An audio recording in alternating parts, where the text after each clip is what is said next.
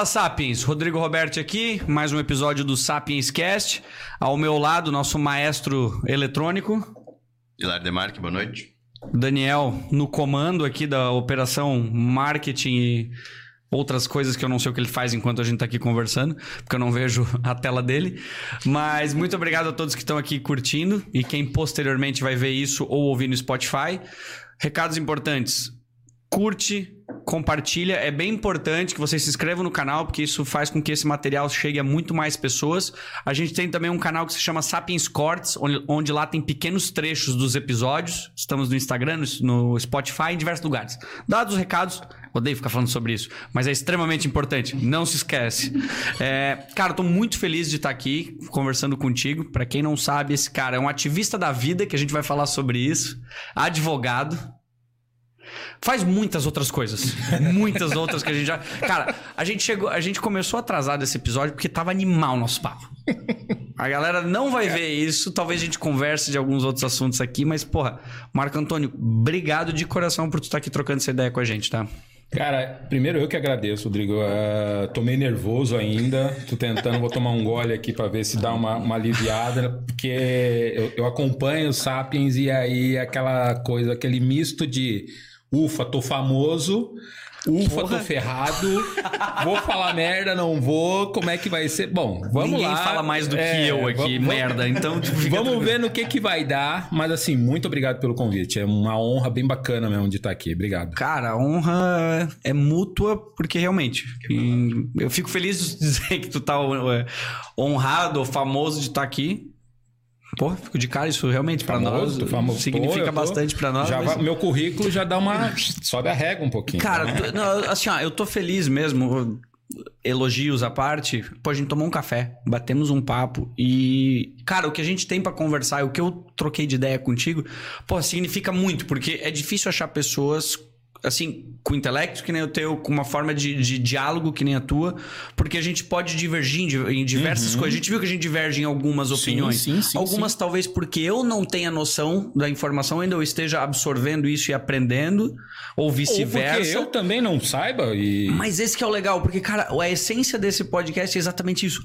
O diálogo, uhum. livre solto. E, puta, eu tô feliz de verdade. Tô... É o que eu falei aqui fora do ar, já. A gente vai entregando umas coisinhas que a gente falou antes. Boa. Ideias, a gente bota dentro dentro das caixinhas, deixa ali fora, vamos livre para conversar. Se, se a gente tiver alguma coisa acrescentada dentro da caixinha, bota, leva para casa, dá uma digerida. Aí depois vai pensar no outro dia e fala, puta, que merda que eu falei. Aí o cara vai falar, hum, por que que eu falei? E essas merdas assim, ó. Vamos lá, eu tô. Mas isso tá é... na chuva é pra se queimar. Isso que tu falou é bem importante, porque eu, eu, eu gosto que as pessoas entendam que aqui, como não tem uma pauta, Cara, é a nossa mente fluindo no momento exato do que a gente tá pensando. E a gente não para pra refletir muitas coisas. Ah, Mas sim. essa é a beleza e o que falta no mundo hoje é as pessoas entenderem que o que tu falou não quer dizer que tu vai ser aquela pessoa pro resto da vida ou que exatamente. O que a pessoa ouviu, geralmente elas tendem a dizer assim: tu quis dizer isso. Elas não entendem. Ah, tem e... muito disso hoje. É, cara, é uma, é, uma, é uma caca, porque assim, ó, nós não entendemos a nossa vida é política. A nossa vida, a, a, forma como a gente vive é fazer política.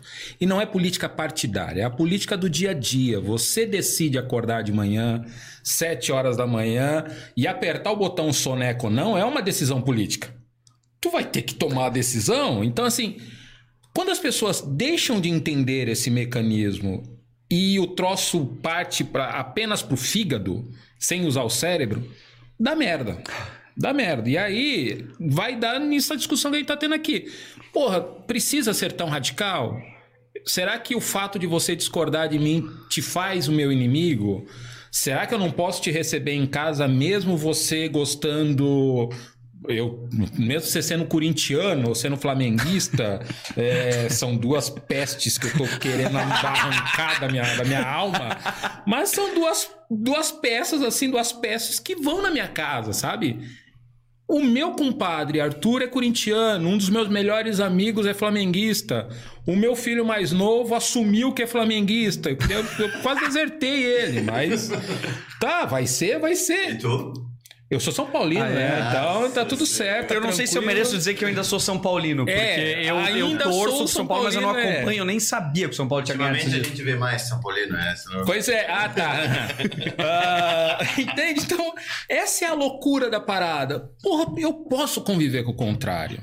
Que animal. Se você for ignorante, É. é, aí é outros 500. Entende? O ignorante do, do tocar o pé na, na, na porta dos outros. Aí. O intolerante, o É, ignorante. eu, eu, eu venho de um- de uma cultura de que eu preciso respeitar. Eu, eu até me, me arrumando e trocando uma ideia comigo mesmo, essa coisa toda. É, eu, eu tenho um espírito meio milita- militarizado, assim, às vezes, de respeito ao próximo, à hierarquia. E eu acho que é por isso que talvez a minha estrutura de vida seja baseada nisso, em respeito. Puta, que Em cara, respeito. Vai ser Então, um assim, papo ó, animal. Eu tô feliz eu de estar falo de ouvir para um falando. cacete, então vocês me cortem. porque- Animal! Eu quero que você fale cada vez mais, cara. Bom te ouvir. Mas assim, ó, então, quem estiver acompanhando, cara, senta pra ouvir as histórias, porque vai ser animal. Bora, bora, bora lá. Antes, vamos fazer uma introdução. Cara, quem é o Marco Antônio Moleque? De onde é que tu é? De onde que tu nasceu? Porra, lá no Resenha de Preto eu falo quem é o CPF fulano, né? Aí eu fico pensando, como é que eu vou responder essa merda um dia, né? Cá estamos! É, pois é. Aí, ó, se vinguem agora de mim, né? O pessoal tá olhando pra minha cara, tipo, fudeu, então o que, que eu vou falar? Cara, o Marco Antônio é o pretinho da periferia de São Paulo. Minto, minto. Vamos ser, vamos ser verdadeiros. Olhe pra câmera da verdade, fala a verdade. Ah, eu nasci no bairro da Liberdade, em São Paulo. É, um dos bairros, um, um dos lugares mais japoneses que existem fora do Japão. Então é um é, afronipônico. é um afronipônico, pode crer. Eu até, até tem uma pesquisa sobre um, um, um não. Um, Um um samurai, um samurai negro. Tem uma história de um samurai negro que eu preciso pesquisar mais. E aí Que eu falei, olha, posso ter sido Aí, ó, vai. antepassado. Aí, ó. É, nasci na Liberdade, no, no, no Hospital Beneficência Portuguesa, no centrão mesmo de São Paulo. Minha mãe, Dona Maria Antônia, meu pai, Angelina André. Trabalhadores, é, porra, muito trabalhadores. Acho que com uns 3, 4 anos a gente se muda para Diadema, para Diadema, né? Que é o, ah, o grande ABCD, né? É a grande São Paulo. E aí a vida de moleque de periferia, né? Preto de periferia, ah, correndo atrás de bola às vezes, correndo atrás de pipa de vez em quando, tomando uns tapas na orelha da mãe porque tá na rua e aí tem que lavar a louça em casa. E aí eu tenho um irmão mais novo que eu, é, e aí a, a responsabilidade do irmão mais velho vai crescendo, e aí, pô, sou responsável de levar o moleque pra escola. E minha mãe, sabe, a minha Cara, história, eu, eu brinco com a galera o seguinte: já assistiu Todo Mundo Odeia o Chris? Sim. Eu sou o Chris. Só eu se sou o fode. próprio- cara, eu sou o próprio Chris, velho. O irmão mais velho que toma porrada de tudo quanto é lado, tentando fazer o certo, mas faz muita merda.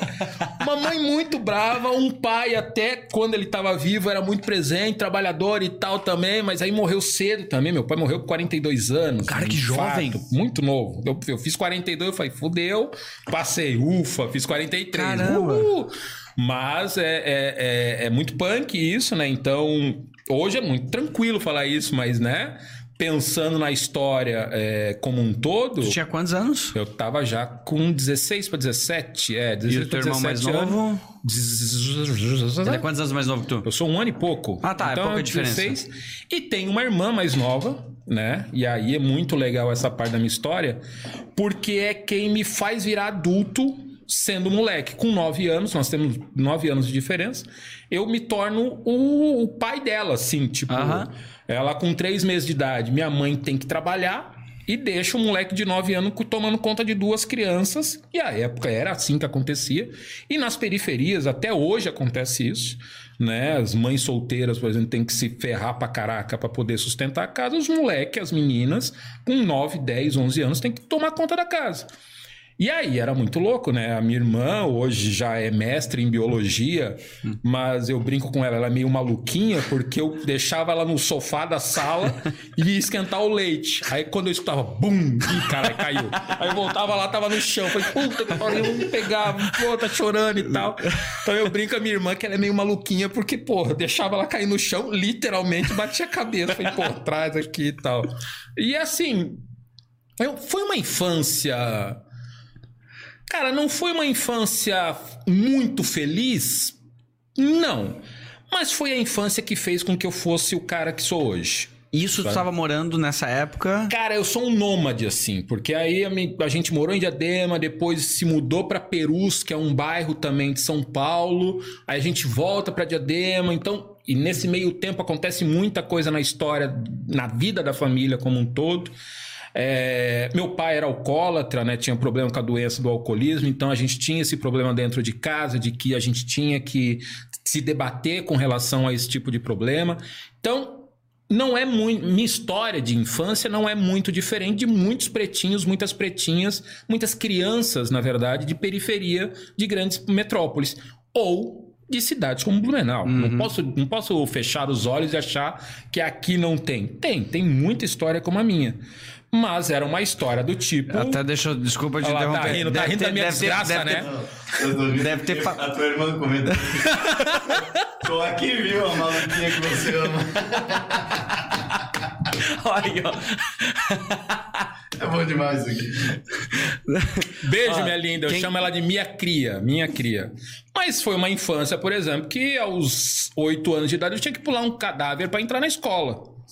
Entende? Para. Então eu tinha esse tipo de, de, de- violência. Então, quando tu falou, cara, o que eu fico curioso é que assim, da forma que tu teve que amadurecer pra virar o homem da família. E, pô, é, é duas broncas, a tua e a da tua mãe. Sim. Porque imagina, sim. pô, é, ali era ela sozinha, Sim. contigo assumindo a responsabilidade, Sim. mas era, era diferente. Tipo, cara, deve ter sido, assim, tu lembra da- dessa época, do, do período em que talvez tenha virado a chave pra ti ou isso foi natural? Não, não, isso ah, pra mim é. Pra mim, pra qualquer criança, Foi- é bicho, não tem tempo pra chorar. Vamos, vamos, vamos. Minha mãe falava isso. Não tem tempo muito pra chorar. Amanhã tem que trabalhar, amanhã tem que fazer isso, amanhã tem que fazer aquilo e vamos que vamos que vamos. A, a minha mãe é o tipo de mulher brasileira que está hoje na base da pirâmide social brasileira. Que é a que sustenta esse país pagando imposto pra cacete e no subemprego, né? Ela era é, cabeleireira, manicure, pedicure, quando dava um tempo fazia faxina na casa da- da- das patroas. Então, assim, era uma mulher que tinha que ser mil e uma coisas e virava mil e duas quando chegava em casa, porque tinha que ser mãe, que tinha que Cara. dar conta dos moleques, tinha que dar conta da menina. Eu não conseguia, obviamente, fazer tudo. Então, é uma mulher que merece todas as honrarias possíveis e imagináveis. Conseguiu criar três crianças é, de uma forma que nenhum dos três virassem marginais, né? Ah, amigos meus não tiveram a mesma sorte de ter uma mãe como a minha, né? E eu brincava muito, ela tá assistindo, mãe é beijo, é, é história. Ah, eu brincava dizer, brincava não. Quando eu comecei a fazer faculdade, a gente entrava nas discussões é, acadêmicas do direito penal e entrava nessa questão de polícia, não sei o que, não sei o que. Cara, eu sempre dizia que eu tinha muito mais medo da minha mãe do que da polícia. Porque o meu pavor era, mano, se eu fizer uma merda e for pra delegacia, eu não imagino Tu fala mãe pro policial, não chama minha mãe. não chama minha mãe. Tu pode me levar onde você quiser. Não chama... Porque se minha mãe me tirar dentro da delegacia, eu acho que eu não chego em casa. Entende? Eu não vou chegar em casa, velho. Então, assim, isso, esse respeito que eu falei de você criar o respeito pelos mais velhos e aí depois a ancestralidade me apresentar dizendo: não, isso é ancestral. Você precisa respeitar os mais velhos. É louco isso. Então, a criação que a gente teve com a minha mãe, sendo essa mulher batalhadora, criando três moleques, três crianças, é, e tendo que se virar para não deixar a peteca cair, fez com o moleque que eu sou hoje. E eu sou um moleque ainda, eu acho que eu sou um moleque. Mas com a experiência de saber que, porra, entender uma sociedade que eu vivo. Se eu, eu, eu optei em, em- em ser advogado criminalista por boa parte da minha militância dentro da advocacia, justamente por isso, porque para um branco, vou, vou categorizar aqui, tá, pessoal? Para um branco playboy, né? Que tem, já tem o pai com o escritório de advocacia, tá fazendo advocacia porque a família fez, e olha para o direito penal com um certo preconceito, eu olho para o direito penal entendendo que aquele cara lá podia ser eu. Uhum. E aí eu sei por que, que aquele cara.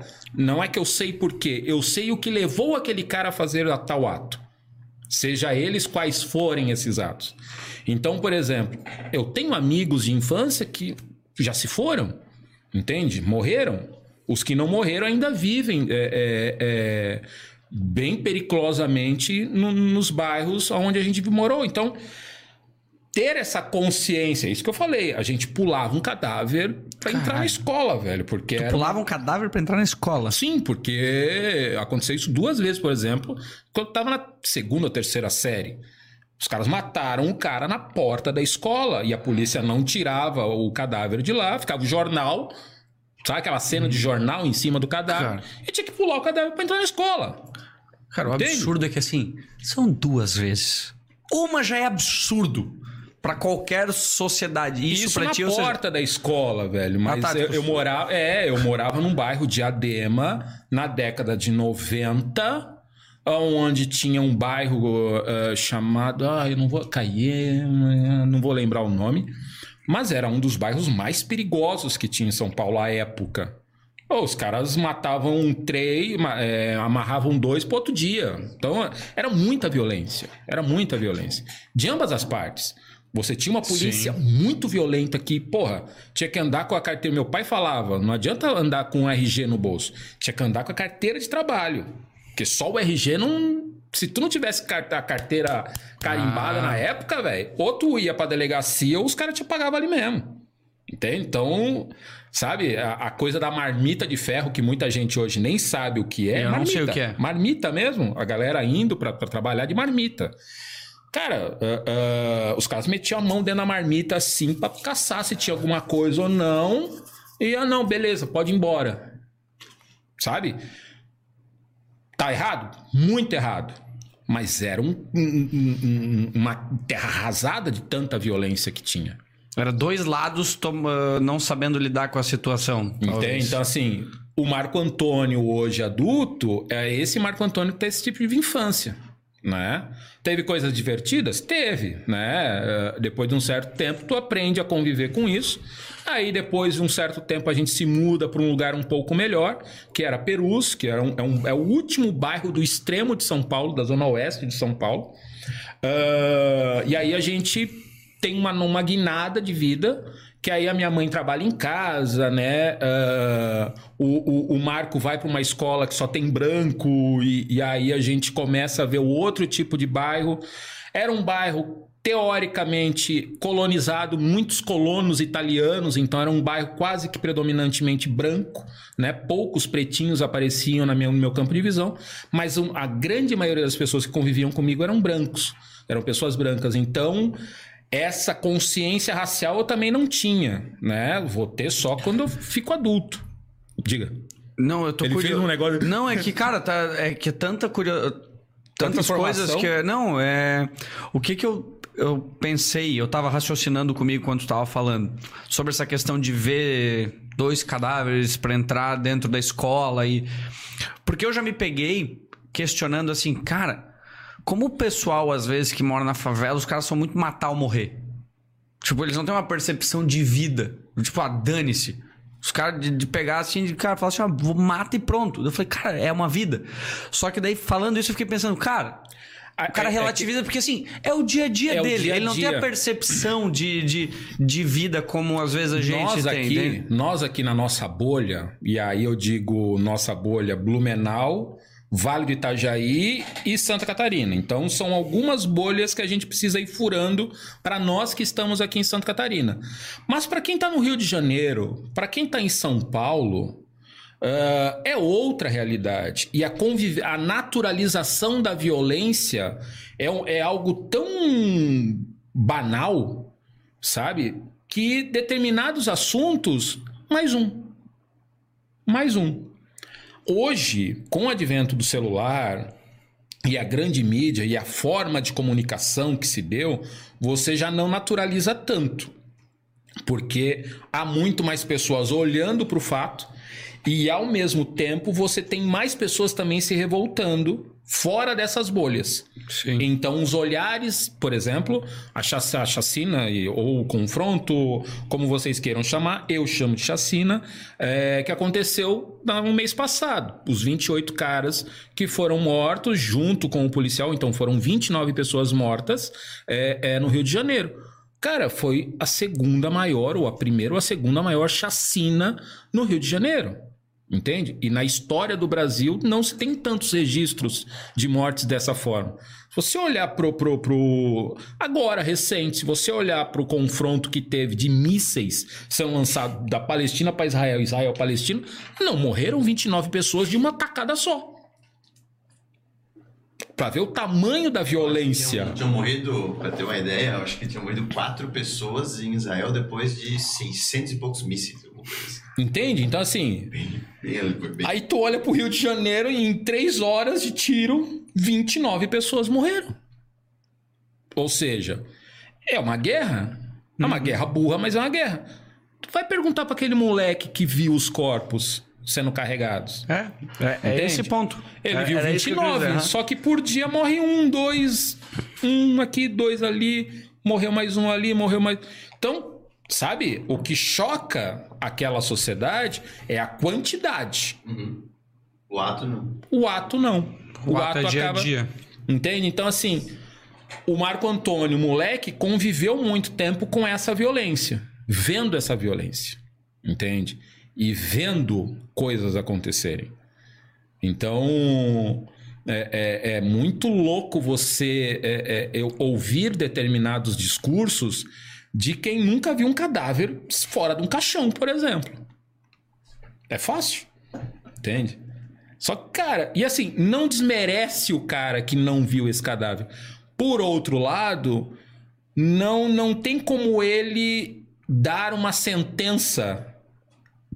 É, tem que morrer mesmo, tem que ser assim, tem que ser assado. Aquela coisa meio taxativa, aquela coisa de.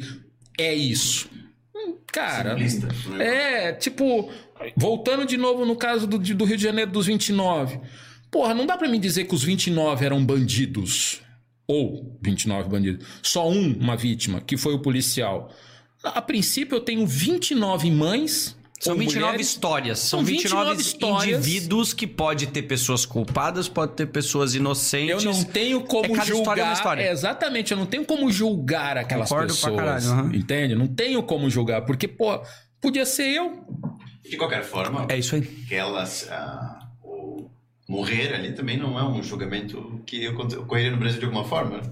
Né? preso. Então, é, morto. é, é, é muito louco isso. E o morto não tem como se defender. O morto não vai ter o direito à contradição e à ampla defesa. Virou bandido.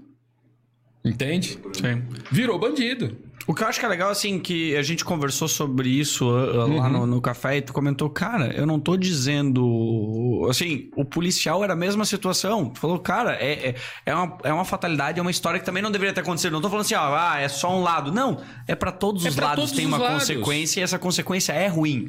Que inclusive, ah, o policial tinha a questão da mãe. A mãe- E pois quantas é. outras pessoas também não tinham essa mesma situação? Exatamente. Então, então o Marco Antônio, moleque, ele convive com essa violência na primeira parte da infância dele é, é, e não naturalizou.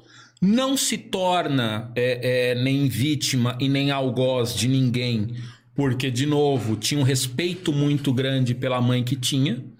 E a partir desse respeito, aí vem a decisão política. Não, eu prefiro não desapontar ela até por uma questão de sobrevivência, porque eu tinha muito amor Que, ao meu que couro. merda tu já fez quando tu era criança que tu mereceu uma surra? Cara, eu não sei se minha mãe vai lembrar disso, mas por exemplo. Tu com certeza Ah, mano, a gente apontava pra caralho, velho. Era muito. Tipo assim, ó. Mano, teve uma vez que ela chegou em casa tinha uma plaquinha de vende chup-chup, que era o gelinho. Ge- Geladinha essa porra? Geladinho na, na parede, assim. Mano, a véia entrou pra dentro de casa, mas assim, ó. Entrou com a plaquinha querendo fazer eu engolir a plaquinha. Porque tá passando fome, desgraçado. Quer me fazer passar vergonha. O que, que os vizinhos vão achar? Eu falei, não, eu só queria fazer um dinheiro e tal. Você tá maluco? Vai botar placa na... de barro. E, da onde vem a porrada? sabe? Então, assim, aprontava muito, tá ligado? Assim, é, tinha, tem outras histórias que eu usava as panelas dela, as tampas das panelas dela. Usar pra- panela de mãe e tampa de. Pra que tu usava? né, pra se defender das guerras de mamona. E, e aí... Entendeu? Então, assim, ó. Tampa de panela, Tupperware de Só mãe, aí, essas coisas tu velho, não brinca, né? Só que aí, moleque de periferia é, é, é meio sangue no zóio. A gente usava com, com pedra. Então, às vezes, a- a- uma acabava a mamona, acabava a mamona e era uma arminha que era assim, ó. Tu pegava um cano, botava aqueles grampos de, de madeira, Certo. colocava um, um elástico, puxava Ah, o tinha com elástico. balão também. tinha aqueles de não, balão. balão é Playboy. Ah, balão tinha um, ah, não, era um, amarrava ali. ó. Mano, e aí acabava uma mamona e a pedra. As pedrinhas pequenininhas, tu caçava as melhores pedrinhas e tei, tei. Ah, mano, a panela, as tampa virava escudo, né? O Capitão América. Brincar de Capitão América. Então aprontava, velho. Eu, não- pegava eu- ainda essa, essas questões de arminha e pegava barro num dia lá, molhava, fazia as bolinhas tudo bonitinho e deixava secar. Porra, mas aí é Um monte. empenho, né? Mas Ah, aí mas aí é, outro dia. aí é empenho, né? Cara, como é que era? A galera, brin- as paredes e tudo, né? Ah, mas aí- a galera brincava de polícia ladrão? Uhum. Brincava. É que eu eu pergunto se, tipo, se, se Não, existia essa cara, diferença, sim, tipo, brincadeiras velho, à parte do cara assim, falar assim, não, a maioria queria ser ladrão, por exemplo, tipo, Não, não. uh, Eu tenho amigos dessa época. zoeira, pra que viraram... o pessoal entenda que eu tô brincando, né? Vai que daqui a pouco Avisa, alguém fala, avisa. é, tem que É, avisar, avisa. né? Cara avisa. tava aparecendo. Tá, Avisa, avisa, avisa. Não, cara, assim, ó. ah, ah, eu tenho amigos de periferia que viraram policiais, sabe? E, ah, ah, comendo. e é uma outra coisa importante que a gente tem que olhar para a polícia militar e perceber que durante anos, anos, ela foi o único, o único lugar que os negros, principalmente os homens, tinham ace- acesso ao serviço público, de ser servidor público Ah, entendi. porque exigia só o segundo grau completo. Parrudão. Os negrão tudo parrudo. É só conseguir passar na prova teórica ali com base no segundo grau. Questão física, aptidão física, pelo amor de Deus. Mano, tu vira polícia, entende? Então, assim, é, é, também se tinha essa, essa, essa lógica também de que, porra, se eu tiver que. Eu tenho que arrumar um trampo com, com estabilidade. E eu não vou conseguir passar nos concursos públicos mais foda e tal, não sei o quê. Polícia, velho. Polícia. Então, assim, eu conhe- eu conheço muitos, eu tenho vários amigos dentro das corporações. Polícia Civil e Militar, Bombeiro. São Paulo, Bombeiro é também é, junta- é, junto com a Polícia Militar, então é, eles Ah, são a, é a mesma corporação. Né? Só que os bombeiros são Isso é bombeiros melhor, né? militares. Melhor do que aqui, porque ter Eu- Eu separado... não sei se é melhor ou se é pior. Nu- Nunca fiz essa, essa avaliação. conver... Isso, Egídio, acho que a gente conversou um pouquinho sobre, sobre a, a versão polícia, da polícia como sendo uma única estrutura. E em vez aqui no Brasil Ah, tem não, várias. não, não. É, isso é uma outra discussão. é, entendi. isso é uma outra discussão, que é o modelo meio norte-americano, mo- modelo americano Tem ali, o que você delegado, tem tem uma o policial, estrutura. tem todos. Aqui É. não é, são várias divisões e, E aí. comandos é, e operações. Aí é uma loucura. Mas tudo bem, depois a gente É, entra depois a nisso. gente Vamos entra ouvir nisso. a tua história. que- Voltando pra minha história, ah, aí eu viro um moleque de periferia ali em São Paulo. Aí, cara, ah, com a autoestima mais pra baixo que cu de cobra, então achava mesmo que por ser pretinho sempre tava por último na fila pra pegar alguém, nunca pegava ninguém, né? Porque tu tava nesse bairro em Nesse que... bairro, né, relativamente branco, embranquecido, assim, e tu olhava, pô, mas, né? E aí rolava as questões é, é, racistas, né? Tinha as discussões racistas.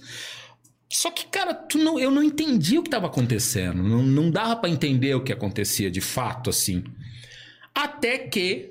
ah, eu, cara, nunca fui bom na escola, então isso foi um- uma das porradarias que minha mãe pegava comigo, que eu nunca fui muito bom de, de, de, de escola.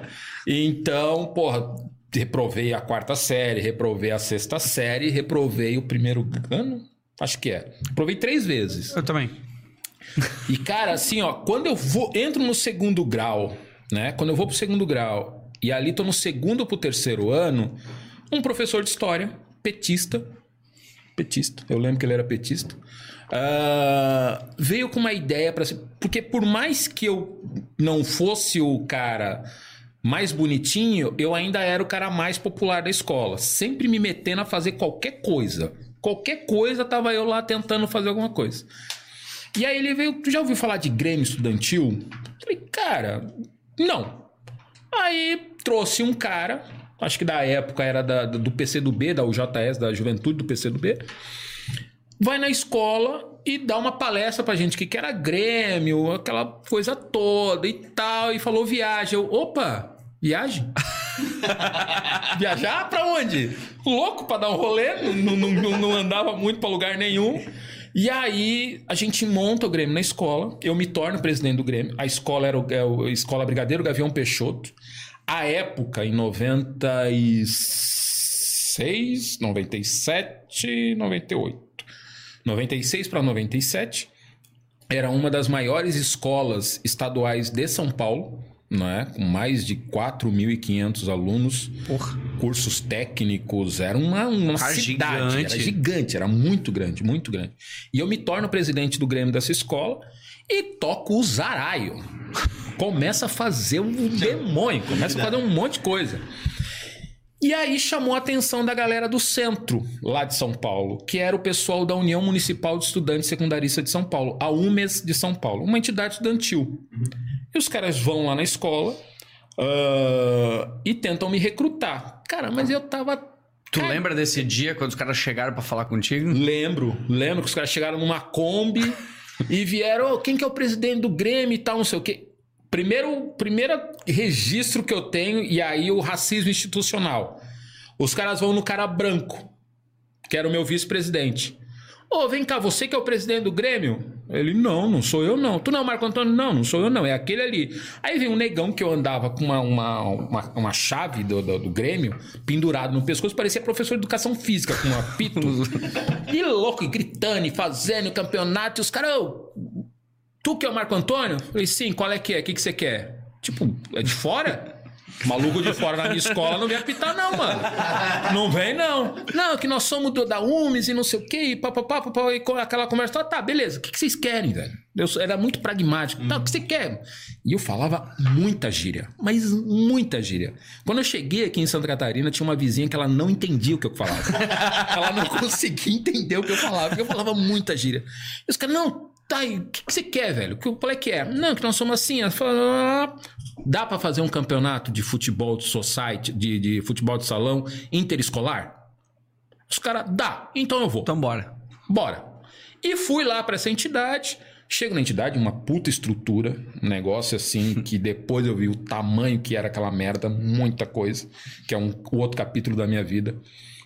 Ah, e aí eu chego lá, os caras estavam pré-congresso e os caras de olho político, sempre. A estratégia de te recrutar estratégia era... era político, porque estava vindo eleição para a prefeitura de São Paulo e tinha uma candidata a vereadora é, que disputaria a eleição à época.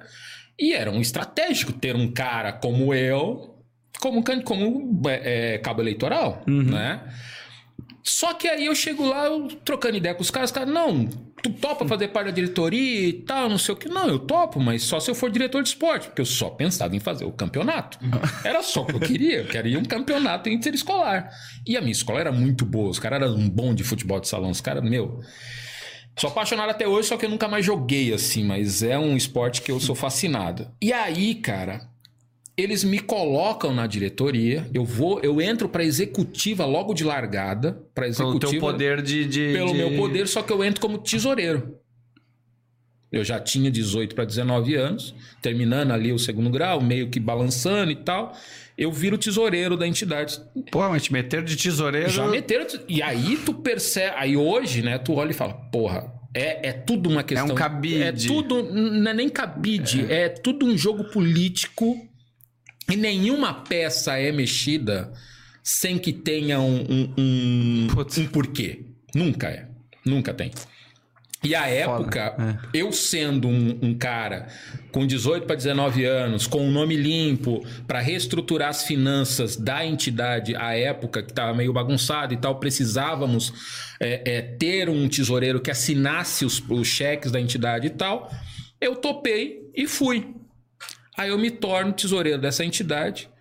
Depois eu descubro o tamanho daquela bodega toda, que era uma das maiores entidades estudantis da América Latina à época, com mais de 2 milhões de filiados através da carteirinha de minha entrada que existia na época, que é a carteirinha que pagava meia. é, Sim, aquelas que estudante. tinha DCS. Isso, isso. Que tu pagava, então tu- Exato, todos nós esses dois tínhamos o monopólio dessa carteira em São Paulo. E em São Paulo, além do monopólio da minha entrada, Mas acho que isso era no Brasil inteiro, né? Mas nós éramos o carro-chefe do Brasil. Vocês, na verdade, forneciam para as outras regiões. Em algum momento a gente começou a fornecer o material para as outras entidades, sendo quase uma base de apoio para as outras entidades.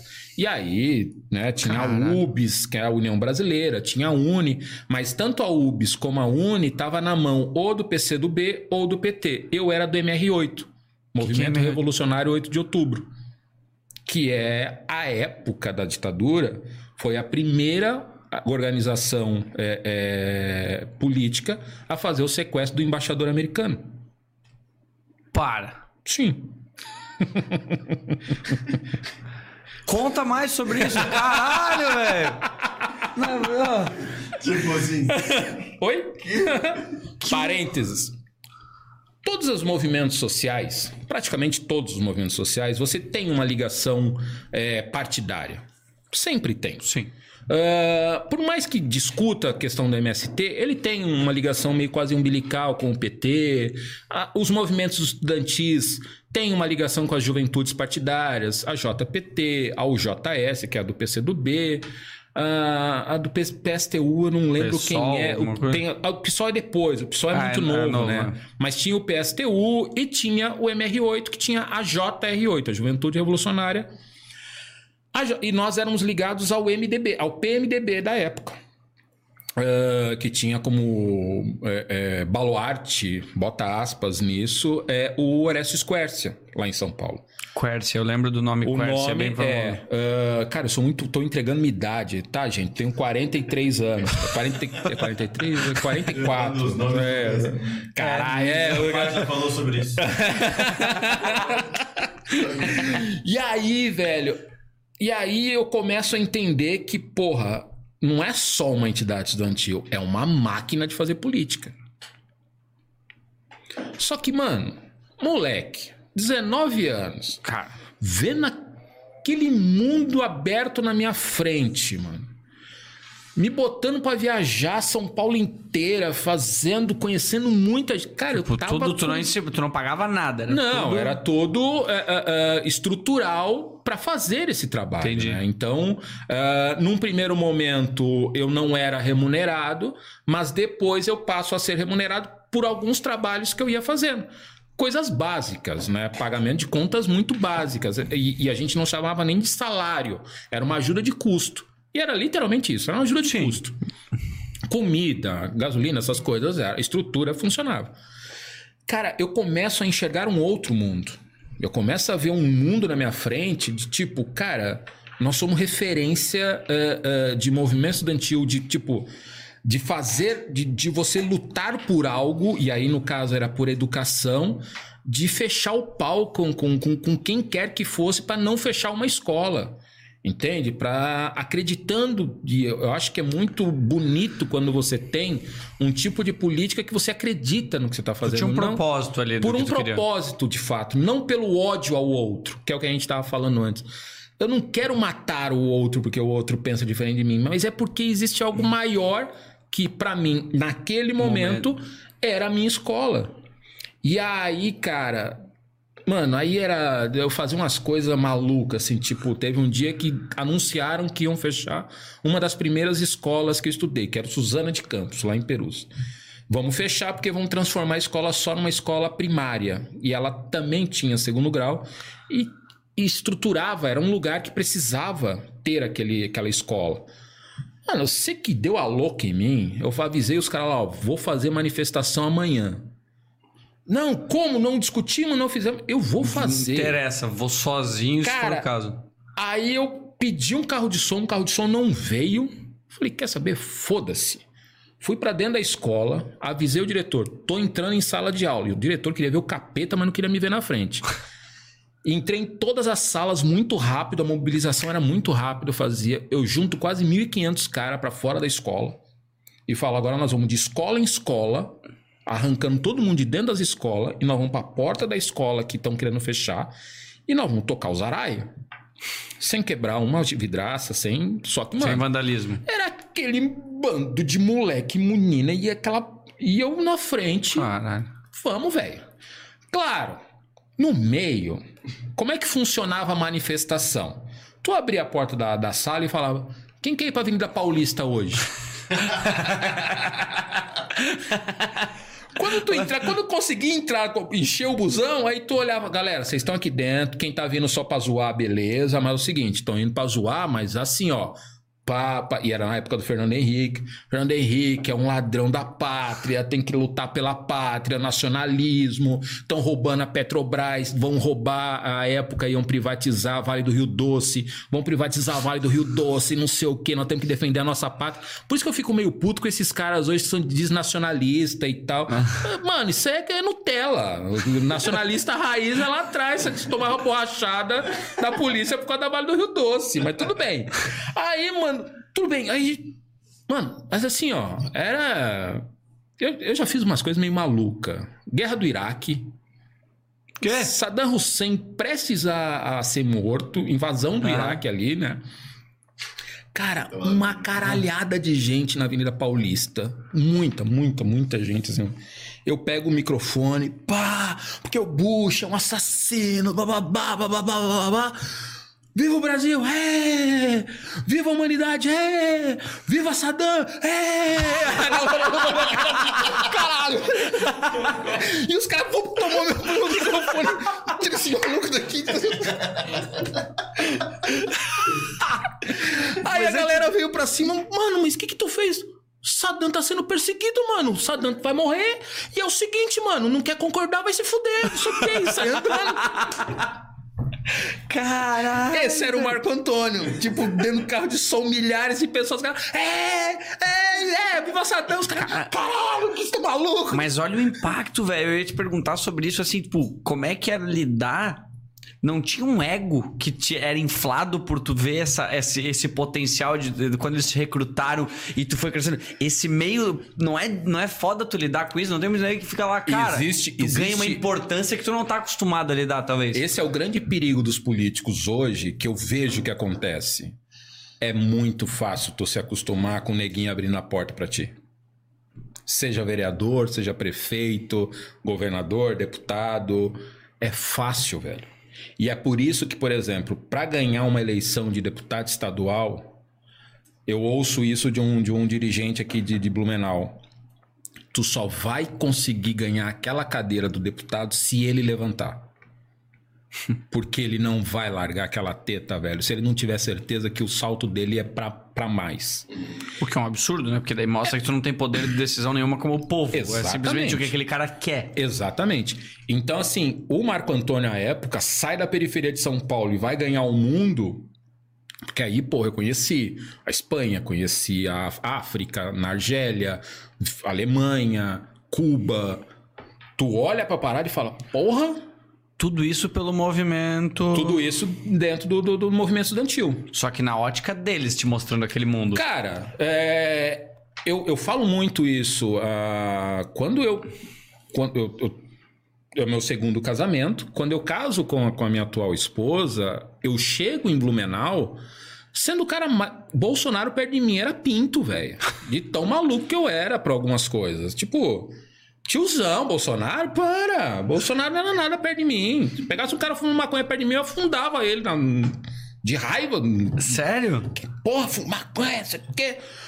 Porque querendo ou não, e aí esse é o estereótipo que talvez isso tenha mudado muito. Tanto que o MR8 não existe mais. Ele foi, ele foi sendo diluído e hoje virou um partido político e eu nem sei. Eu acho que ele tá, fizeram a junção e agora estão num outro partido.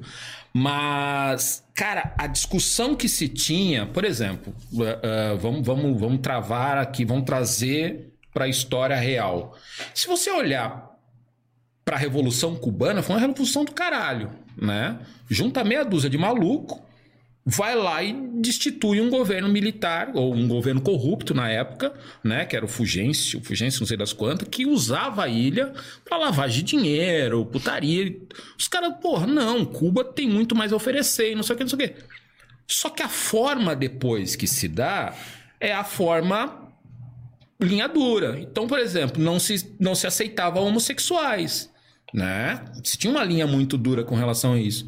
E esse discurso vai ganhando espaço. Tu olhava para a União Soviética, não se tinha, não se tem espaço até hoje para discussão de gênero. Não se tem. É. Aí né? que eu entro, que eu acho que é, é, quando eu. Esse é o meu, o meu pensamento com não identidade de grupo ou com grupo. Quando, quando o grupo é mais importante do que o indivíduo, aí fudeu. a merda vai estar tá feita. Aí deu merda. Aí deu merda. E tinha-se muito isso na cabeça do Marco Antônio, quando ele se depara com uma nova realidade para ele, que é a realidade acadêmica, entende? A, a realidade acadêmica baseada na ciência, baseada em estudos, baseada na teoria, entende? E aí tu olha para um casal homossexual, porra, foda-se, velho. São pessoas, são indivíduos Exato. que decidiram fazer da vida deles daquele jeito. Não, mas tá errado. Caralho, que tá errado. Por que que tá errado? Sabe? Então, só que à época eu não tinha essa, essa concepção e não se tinha esse tipo de discussão nos coletivos é, que se discutia política mesmo, hum. sabe? Então, então, ao mesmo tempo que você tinha esse, esse. E aí, de novo, jogo. Eu tô parecendo This Is Us, né? Eu vou na década de 70, volto pra 2015 e vou. É, é um negócio. This Alguém já assistiu This Is Us? Não, aí? não, eu tava pensando no. Não, é uma série maravilhosa. O canceriano que chora pra caralho. Ah, sim, mas eu parei de assistir depois de um tempo. É animal, This Is Us. É, é, mas eu é. acho que lá pela. Eu não lembro qual temporada, mas tem uma hora que eu. Não, tem que ter um pouquinho de paciência, tem que ter força de vontade para continuar. Puta, é foda. Não, eu parei uma hora, não, é, mas é animal. Cara, é séries. Fudido. Cara, This séries Us... que tem mais de três temporadas, pode crer que a quarta, quinta vai ser enrolação pura. Isso é fato. Os caras têm que enrolar, porque aí tu vai jogar pra quinta e tal, não sei não, o quê. eu parei de assistir quando mudou os personagens, praticamente.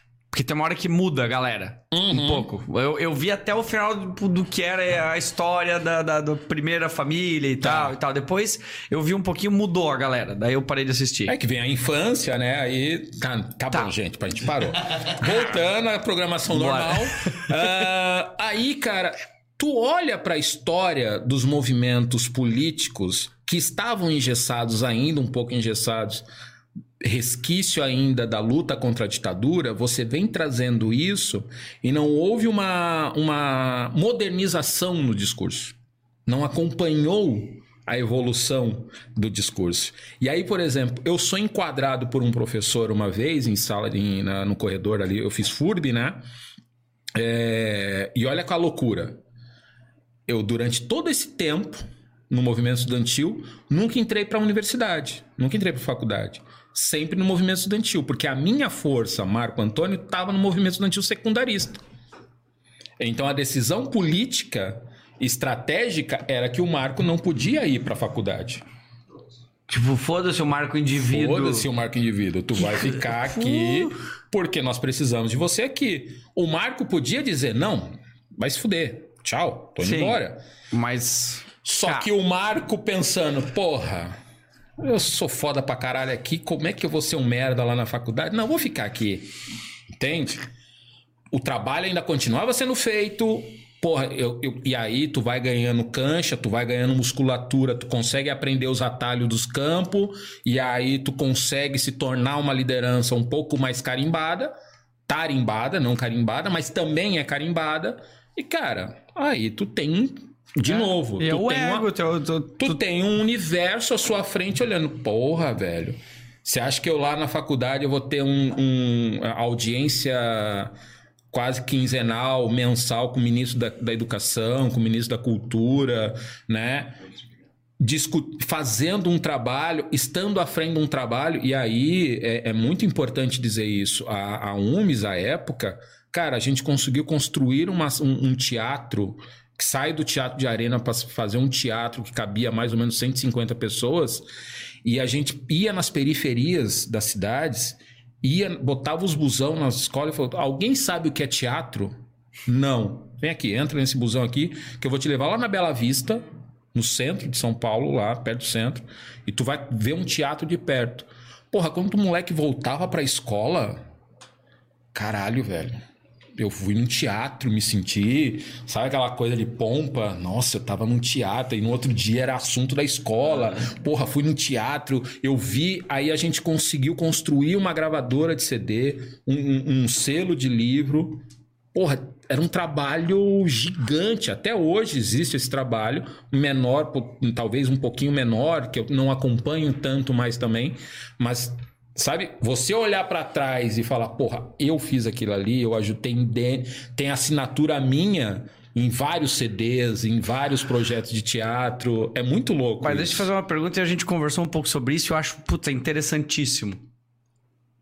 Não é porque foi isso e porque tem influência que isso te pertence hoje em dia, certo? Sim. Tipo assim, só tô dizendo que é aquilo que a gente falou, porque existe a questão da política hoje sequestrar a pauta cultural e dizer que é dela. Sim. Tu tem o mérito de ter dado o incentivo e feito aquela roda girar sim, em regiões sim. que talvez ela não, não girava, mas o que fluir dali não quer dizer que ela que é, é que ela, que ela te pertence ou que ela te deve alguma coisa, né? Tipo, Exatamente. Eu, eu vejo a diferença do brilho de tu falar isso como, tipo, ó, eu ajudei a trazer isso.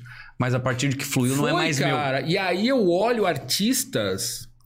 É muito gostoso você olhar para artistas. Eu não vou chegar na, no dedo, dar de dedo nos caras. Você só fez o que fez porque fui eu que fiz. Não, cara. Chico César, por exemplo, né? Ele se apresentou lá, foi um dos primeiros lugares que ele se apresentou lá em São Paulo, com aquela música Mama África. Eu lembro do Marcos Mion fazendo bem. bem no, no, na MTV. Na MTV. Quando, a, quando eu vi na MTV, caralho, esse cara tava tocando lá na UMES, que, que louco e tal. Você sente uma alegria vendo aquilo. Tu ajudou a fazer, tu ajudou a construir. Não é seu. Isso. Não é aquele agora, se eu quiser, eu posso te destruir, se tu concorda ou não comigo. A tua arte é uma coisa completamente alheia não... à tua opinião política. Aí mas... tu não fez a cultura. É, é isso Porque aí. é uma outra discussão. Por, por que, que a gente investiu tanto à época na cultura e se tinha as discussões políticas geravam em torno disso? Cara, os Estados Unidos é o que é por duas coisas: poder bélico e Hollywood. Cara, não tem. É, é, Claro, tem as questões. Um pouco da economia, talvez um em alguns quesitos, mas ok, mas, mas te entendi. Né? Se você Sim. olhar São quem duas é os Estados Unidos. Mano, eu não vou mexer com o como cara que mundo, tem. como economia, faz, faz sentido pra caramba. Entende? me respondeu uma vez que eu perguntei a questão do dólar. Por que o dólar é a moeda base do mundo? Porque... tem vários fatores, mas militarmente os Exatamente. Lugares do mundo. Muita gente discute, ah, mas os Estados Unidos é um estado que é, é, é, é uma estrutura que não investe tanto no estado, é, é estado mínimo e tal. Cara, Estados Unidos é o que é, porque durante a Segunda Guerra ele olhou e falou: opa, danadinho. Vender pros dois lados. Mano, Sim. entendeu? E aí tu olha Hollywood. Por Hollywood, tu transforma a política mundial, tu transforma o árabe em, bandido, transforma o vietnamita em bandido, o, o tiro, porrada e bomba te cativa. Claro. E aí. Tu, tu conta, tu conta a história. Independence Day, é, pra mim é o ícone aquela porra daquele filme, porque assim, ó, o mundo inteiro tá na merda, quem é que salva o mundo? O presidente dos, dos Estados, Estados, Unidos. Unidos. Mano, é muito louco aquilo, velho. Ah, mas o Will Smith é foda também, né? Porra, o bicho. Mas é, mas, assim, é, mas, mas é... no fim, o Smith ele, tá aqui. Ele presta continência pro presidente. No final do filme, ele, pô, presidente, oh, tira o charuto, não sei o quê. É a cena, pra mim, aquela cena também é muito louca. O cara que salvou presta continência pro cara que é. Sou o herói, tal, sou foda e tal. Entende? Então, olhar para a cultura como forma de transformação social, transformação política, também é foda. Entende? Ok. Marco Antônio, aí saio dessa estrutura, Meu Deus, que podcast só sobre o Marco Antônio. Deus. Mas é. É, é, mas é, né? É, é sobre Tem o Marco Antônio na capa, não vai ser sobre quem, né? Que imbecilidade que eu falei agora, mano. Eu falei aquelas coisas que você chega em não, casa e fala, para, mano, mano, por que eu não." falei isso, mano? Oh, É mais ou menos isso. Aí Imagina. tu olha, aí o Marco Antônio sai, vira adulto, né? A minha namorada. Desculpa, voltando rapidinho. Como é que Volta. foi tu chegar na FURB pela primeira. O Blumenau pela primeira vez? Eu, eu, assim. Vou tu- chegar lá. Tá, então. Porque aí o Marco Antônio. Imbecilidade minha, desculpa. O Marco Antônio, é, que coisa, né? O cara, só- o cara é dono do programa. é. Ah, o Marco Antônio vira pai, pai precoce, precoce, mas não, não, não engravida a namorada e a gente decide casar e tal, não sei o quê. Hoje o Leonardo com 16 anos, morando em São Paulo, ele ainda mora em São Paulo, mas ali por 2006, Por aí. 2006, meu filho nasce em 2005. 2006 para 2007 eu me separo da primeira esposa e conheço a minha atual esposa no Orkut, No Orkut. finado Orkut. Algum grupo? Não, na verdade assim, o sonho de todo paulista e paulistano, que eu sou paulistano, é quem nasce na capital. Paulista é o cara do interior. Ah. Tem isso também.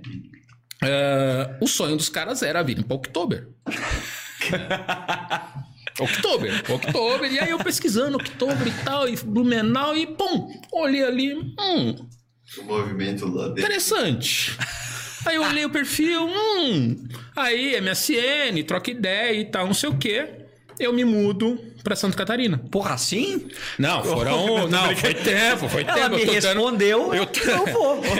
Como é que é o nome daquela parada? Dá um. Tem- é um tem um bagulho lá. tempo Tem um nome. Tem um- Foi um tempo, não foi assim, não foi fácil. Eu era Olha, fácil. ela deu, aceitou o seu, o seu É, pedido de amizade. é. Tô indo. Vou casar, vou casar. Deixa eu ver se é isso. Ah, tão mandando... Olha lá, estão me dando bronca aqui, ó. Não, foi, pai. então não. Ah, aí eu conheço, a gente começa a trocar ideia no MSN e tal, não sei o que. Quando a coisa começa a ficar séria, a gente toma uma decisão e ela fala, cara, é a sua história encaixa muito melhor em Blumenau do que eu ir pra São Paulo. E eu falei, tá, o cara do mundão. Tá, Nunca- já tinha visto ela, tu já tinha Não, a conhecido. gente já tinha trocado ideia, Quando, tá, tinha... quando foi a primeira vez que tu conhece, viu ela pessoalmente? Em 2007. 2007? É, foi quase um ano, um ano e meio. De assim. chaveco. Um an, é, um ano de chaveco, nos conhecemos e tal. Quando a gente se conhece, toma a decisão, não, vou mudar para Santa Catarina. Meto a mochilão nas costas e parto para cá. Chego em 2007 para 2008, aí eu tinha uma lanchonete, é, num primeiro momento em Balneário, uma tapiocaria. Junto com ela, a gente decide comprar uma franquia de tapiocaria e montamos uma tapioca, o rei da tapioca lá em Balneário. Que loucura. Deu merda, porque, né? Eu não manjava nada de, de comércio, ela também não. Sabia fazer tapioca? Sabia. Até hoje ela me cobra fazer umas tapiocazinhas e tal. Ah, mas balneário, velho. Balneário é quase terra de ninguém, assim. Tipo, tu, ó- hoje eu indo pra balneário, eu olho assim e falo, mano, olha isso, velho. Essa loja tá aberta ainda? Não. Como é que- Não, não. E aí fechamos em Balneário, demorou uma temporada, eu me mudo pra Blumenau, e aí a gente decide viver junto aqui em Blumenau. Vocês decidiram juntos Blumenau, vocês sentaram e Não, falaram... não, ela já morava aqui. Ah, tá. Ela já Entendi. era de Blumenau, já estava em Blumenau. Ela é gaúcha, mas já era. Já estava em Blumenau. E aí, ali na, na, na, na, na na João Pessoa, na João Pessoa, tem um conjunto de lojinhas, antes de chegar na Sete, um conjunto de lojinhas ali foi a, a tapioca aqui em Blumenau. E aí ficou ali, veio a enchente de 2008. A João Pessoa ali tem um negócio de peça de fogão e algumas coisas ali. Um, Isso, um na frente. Na frente, Na Sim, frente, sei, aquele sei, conjunto sei, de lojinhas que tem Sei, ali. sei, sei. Ah, aí veio a enchente em 2008. E aí já não tava muito afim de continuar e tal. Não, vamos, fechar. Fechei, né? Desisti de ser comerciante, porque não, não tinha a menor vocação para isso. tu fez em Balneário e vocês não desistiram. Vocês vieram pra Blumenau, deu merda, mas também, É. beleza. Recolhe os cacos e fala, e aí, faz o quê? Aí ela vira pra mim e fala: Cara, tem que fazer faculdade. Tu é bom pra caralho num monte de coisa, mas É barulho de lata, tá? É, tu tem que fazer faculdade porque tu é muito bom. O que, que tu pensa em fazer? Eu falei, cara, eu sempre tive um olhar legal pro direito, mas o pessoal sempre pegou no meu pé que era ou ciências sociais ou história. Mas eu falei, não, cara, direito tem um quê ali? Eu vou pro direito. 2009 2 eu entro na FURB. Passo na faculdade. E ela já sendo professora universitária, e ela já manjava da- da- das faculdades e tal, ela falou, bicho, ó, única faculdade, que- única coisa que eu te exijo de ti, assim, ó, vou te pegar no teu pé. Faz universidade, porque tem muita sua pegada, ensino, pesquisa e extensão, ah, e FURB. E FURB. Falei, tá, beleza. Quem é FURB? Não sei quem é a FURB e tal. De manhã. Psicopedagoga, né? Ah. Ela pegou no meu pé ali e falou: FURB De manhã. e de manhã. Beleza. Quando eu falo beleza, tá bom. Só que quando eu me dei conta, porque aí vai lá, pesquisa o que, que é, o que, que não é, não sei o que, me dá um puta cagaço. Por quê? Eu vou chegar na FURB de manhã, meio do, meio do ano, Uhum. vai ter um monte de pirralho nessa merda, velho. Vai ter uns pirralho de 16 pra 17 anos. Uhum. Mano, eu vou dar porrada pra caralho nesses moleques, cara. Não vai dar merda. Sim, e tu ainda tinha parte da tua, da tua visão do, de São Paulo Muito. política Era o paulista, era o paulistano ainda. Gíria pra cacete. Mas política militante. Muito. né? Não, eu, eu tinha me afastado total dos Tá. caras, me afastei tudo, pensando comigo o seguinte: vou pra FURB sem me meter em porra nenhuma. eu quero entrar, estudar e vou ficar quieto no meu Mas, canto conhe- aqui. mas tu sabia como funcionava o jogo. Já sabia, já sabia. Primeira semana eu olhei pra sala, foi uma sala sui generis. Ah, tinha muita gente mais velha que eu, inclusive. Então isso me, me deu uma, Legal. uma acalmada. Mas a época, 2009 pra 2010, era uma galera do DCE que eu já olhei e falei, mano. Tu conseguia identificar assim, ó, no olhar. já Mas na hora que os caras vieram da trote, eu falei, eu vou sair na porrada com esses caras, velho. Vai dar merda. Ainda minha mulher falou, bicho, vai de roupa sua ruim, vai de roupa surradinha, porque os caras vão querer te zoar. Eu falei, não vão me zoar, velho. Não vão me zoar. E aí os caras me entram na sala de aula. Quem sabe onde é o Acre? O Acre existe. Eu fiquei puto, velho. Aí eu já fiquei puto com aquele discursinho de merda. Eu falei, mano, eu não, não vou me meter, não vou me meter, não vou me meter. Não me meti. Tá. Porém, contudo, entretanto, sempre pelos bastidores. E aí foram cinco anos de FURB muito louco, assim, muito legais, muito legais. Mas era só eu de preto. Só tu. Só eu. Eu fui ver preto na faculdade quando eu começo a circular um pouco mais na FURB à noite. À noite. Ah. Que aí, durante o dia, os caras trabalham, à noite os caras vão pra FURB e tal, não sei o quê. Ah, entendi. Mas de manhã, tanto que até hoje eu tenho um, um irmão. Beijo, Kevin. Vou falar de ti. Ah, ele vira pra mim, mano. Nunca tive um amigo preto. tipo, duas semanas de aula assim, eu tomando café, o cara. Falou, nem sou teu amigo, mano. Não, foi assim mesmo. Eu olhei pra O cara cara te dele. escalou, ele não te deu. Literalmente, ele chegou assim, cara, nunca tive um amigo preto. Aí eu olhei pra cara dele. Como assim, velho? É, e minha mãe sempre disse que eu ia ter uma, uma, uma, uma- uma namorada neguinha e eu ia dar um neto neguinho pra ela. E, e- e a mãe dele. Beijo, Rosane. É, e ele, porra, é aquela coisa e tal. Eu fiquei, caralho, da onde saiu esse moleque? Um alemãozão grandão assim. Que caralho. E virou meu irmão. Caralho, o moleque não casou com uma pretinha, casou com uma ruiva. E ele chutou o balde, né? É pai de um, de um guri lindo. Ah, mas é- tu perguntou, foi tu que perguntou. Como é que foi esse primeiro baque da FURB? Foi muito mais olhando ah, ah, essa coisa de que caralho é esse, velho? É? Tipo, nem professor, nada. E discussões que eu ia olhando. A vantagem de fazer faculdade mais adulto, 30 anos nas costas. Porra, né? Uma- uma o cara já chega com outra vida que pegada. é bem diferente, sim. E aí, cara, é a transformação do ser. É literalmente a transformação do ser. Porque aí tu entra pra dentro da universidade, por isso que é muito importante a discussão acadêmica. E aí, por exemplo, nas discussões com relação ao racismo. Quando eu me vejo preto de verdade, é em Blumenau. Eu enxergo essa identidade étnica em Blumenau, na faculdade, numa aula de sociologia jurídica dada por um argentino falando do candomblé. Levando um cara pra falar do candomblé. Eu falei, que caralho. Cando- O candomblé pra ti não. Nunca. Ali- Assim, ó. Todo mundo Ok. nasce católico, né? Porque todo mundo nasce e é batizado no catolicismo. Minha mãe sempre foi uma mulher religiosa. Sempre foi religiosa, ela sempre teve Deus muito forte na vida dela, mas ela sempre me levou pra ser batizado numa igreja evangélica. Eu lembro até hoje do bafo do cara cuspindo na minha cara. Você aceita Jesus? Eu só queria sair daquela merda. Aceito, velho, aceito. Aceito o que você aceito. disser que eu preciso aceitar você falar, eu daqui. aceito. E aí nunca mais voltei na igreja. Ela me, ia igreja católica, eu fiz catecismo, aquela coisa. Ah, fui levado para uma igreja presbítera, participei de alguns cultos presbiterianos. Cara, eu era um cara muito também é, é, virado na religião, assim, muito ligado à religiosidade, mas nunca, nunca Tinha deu a liga criado pra... uma conexão com alguma. Me levou, me levou. Bom, toda mãe de periferia. Detalhe, tá? Minha mãe é branca. Minha mãe é Ah, branca. É. minha mãe é branca. Mas todos os trejeitos de uma mãe preta. Porque tem uma certinha diferença ali e tal. E me leva, me levava pra fazer benzedeira, toda. Acho que. Bom, da década Eu de já fui 90 pra benzedeira. trás, né? Da década de 90 pra trás, talvez todas as crianças foram benzidas em algum Ah, momento. sim, eu sou, né? de, eu sou de 86. Eu fui, eu, eu cheguei a ficar em quarteirão de tirar minhas unhas, cabelo, porque eu tinha bronquite asmática.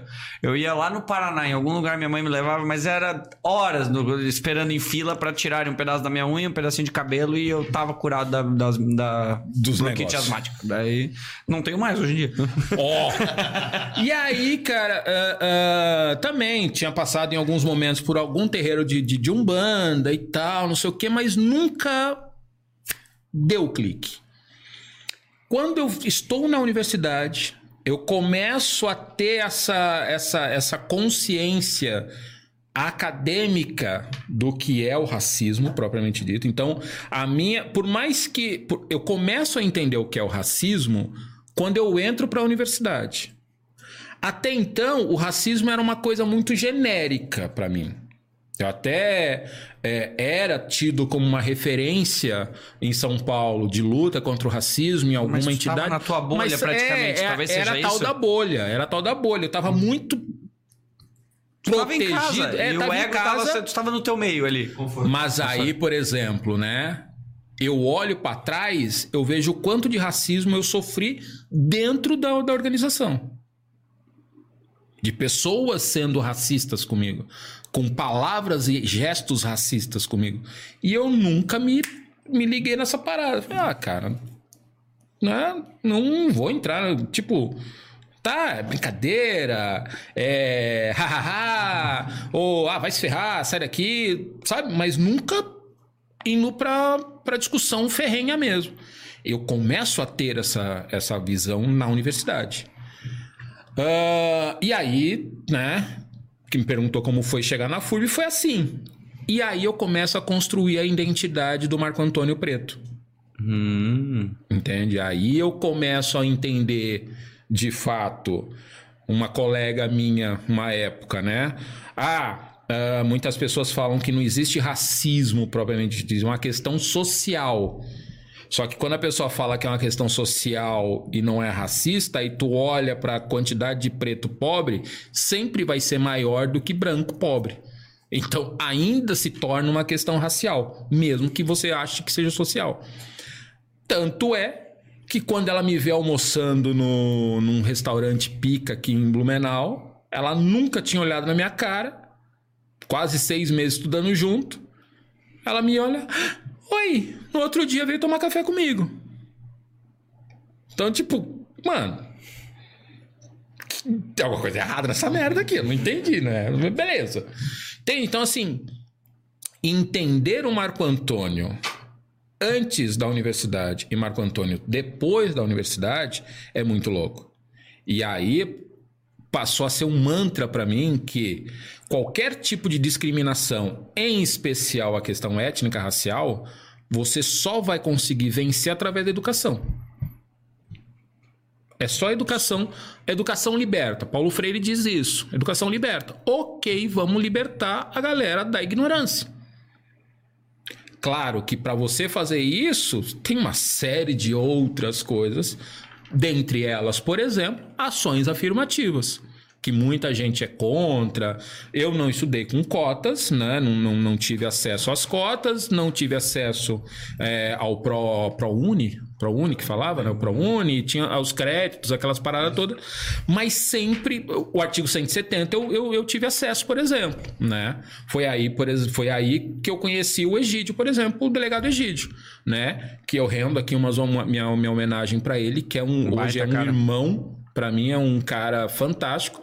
E eu só sou o que eu sou hoje, é, advogado, por conta dele. Porque ele foi o cara que eu, recém-chegado à universidade, sem muita base acadêmica, sem muita base econômica, entendendo Não. o que estava acontecendo e tal, consigo um estágio no juizado especial criminal. Chego lá, eu olho tal, já, porra, todos os. A, a, a, o universo conspirando para que eu fosse trabalhar lá, fosse fazer estágio lá. E, porra, tive a honra de trabalhar com ele, porque ele era. É, é, ele era. Como é que era o nome do cargo dele? Aí ele trabalhava lá no cartório onde eu trabalhava também. E eu não conseguia me adaptar, velho. Era Sério? muito técnico, era muito papel, era o comando no computador e eu perdidaço, velho, perdidaço. Primeiro, primeiro ou segundo semestre ainda não tinha acesso às coisas processuais propriamente dito, mas per, mais perdido que segue tiroteio. Me disseram, ó, oh, bicho, ou você aprende ou tu vai embora. Ele me chama na cozinha lá do cartório e fala, nego, senta do meu lado, o que eu fizer tu faz e cola comigo que, que tu vai voar, mas cola comigo, não vacila. Se tu vacilar, vão te chutar. Colei e aí eu olhava assim, assado, faz assim, faz a colar e tal, não sei o que. Sabe? Ter alguém para dizer, ó, vai, velho, vai, toma aqui, a ferramenta é essa, faz assim, faz assim. Legal. Então, e ele foi esse cara fantástico ele, ele é transferido para pro gabinete do juiz, e aí eu já conseguia ter pernas próprias, e aí foi. Aí ele vira delegado, ele consegue o cargo de delegado que ele tanto sonhava na época. Quando ele se muda, ele fala: Ó, quando eu voltar, se der tempo, tu vai estagiar comigo na delegacia. Falei, mano, a hora que tu falar, eu vou. Não interessa onde você vai. Só que ele foi pra Curitibano. Falei, não, não vai rolar. aí vai fuder, não. Aí, vai, não, não, né? Quando você. Aí, não, não, eu ainda vou pra, pra, pra perto e tal, não sei o quê. E aí ele foi ser delegado em Gaspar. Aí você falou. Aí eu, Gaspar já dá pra. E aí ele me ligou, como é que você tá e tal, não sei o que, tô em Gaspar. Eu falei, show! Bora. Bora! Cara, foi uma, foi uma das melhores experiências da minha vida.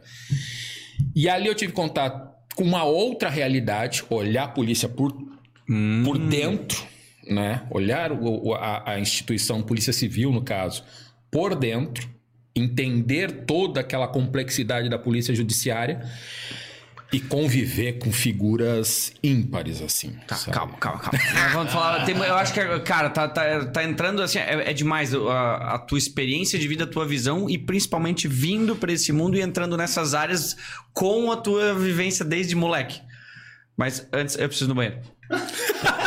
Quer uma cerveja? Não. Eu vou trazer.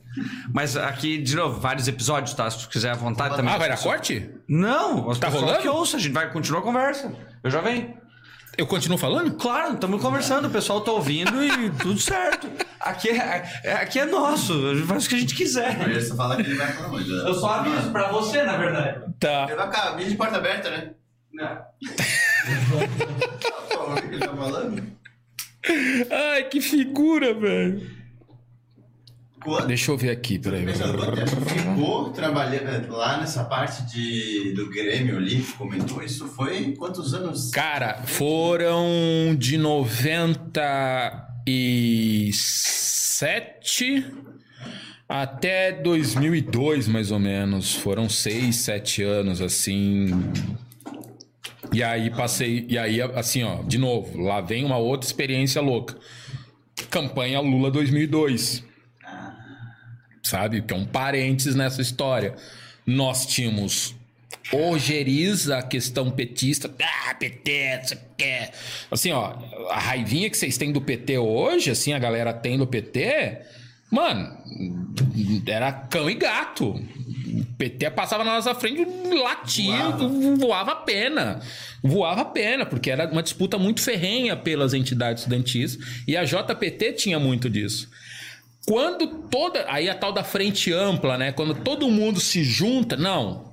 Porra, 2002 é Lula, vai dar Lula, vamos pro Lula. Eu vou para ser. Eu sou um dos caras que coordenam a campanha de juventude e, e vou pros interior buscando essa. essa fazendo campanha. Só que assim, ó, chegava nos comícios, que ainda podia ter comício, os petistas queriam que a gente colocasse a estrela do PT. Não, vocês só Caralho. vão fazer campanha se botar estrela. Sai daqui, demônio, não vou botar estrela. ah, cara, e as loucuras, né? A, a, a, o fanatismo, assim, a é. coisa do. Porque assim, ó, e isso eu tenho que dar a mão à palmatória Petista, sim, é petista. Petista raiz. O cara que é petista, Lula pode morrer amanhã, que ele vai continuar sendo petista. É aquela coisa surreal. Tô criticando? Tô, porque eu era assim com o MR8. Uhum. Se eu vou tatuar, eu, cara, é minha família, é fechadão aqui. É, Ninguém passa é dessa questão, bolha. É, é uma questão de, de, de cegueira a ponto de tu não tentar analisar o que é certo e o que é errado. Dane-se, eu tô junto, Mano, tô junto. Mas, grupo. preciso invadir o Congresso amanhã. Tu nem pergunto. Bora! Aí tu olhava um Rottweiler, o cara segurando um Rottweiler. Eu falei, caralho, como é que eu vou passar por esse cachorro, velho? Quem vai primeiro? Sério, era exatamente isso que acontecia a gente ia para as convenções do PMDB. Olha, eu voltando já de novo, This estou falando. Volto, a gente ia para as convenções do PMDB e sempre tinha porrada com a ala do Michel Temer, a ala do Renan Calheiros, uh, do Mabel, que era um cara lá de Goiás. Mano, Caralho. o pau pegava de um jeito, mas porrada física. Nossa! Não era mano. porrada ideológica, era porrada física. E a gente era conhecido como o braço armado do Quércia. Porque aonde a gente chegava não tinha bom dia, era paulada, né? Tinha muita ideia. A gente dava discursos nossa, levantava a galera. Viva Saddam! Entende? Viva Saddam!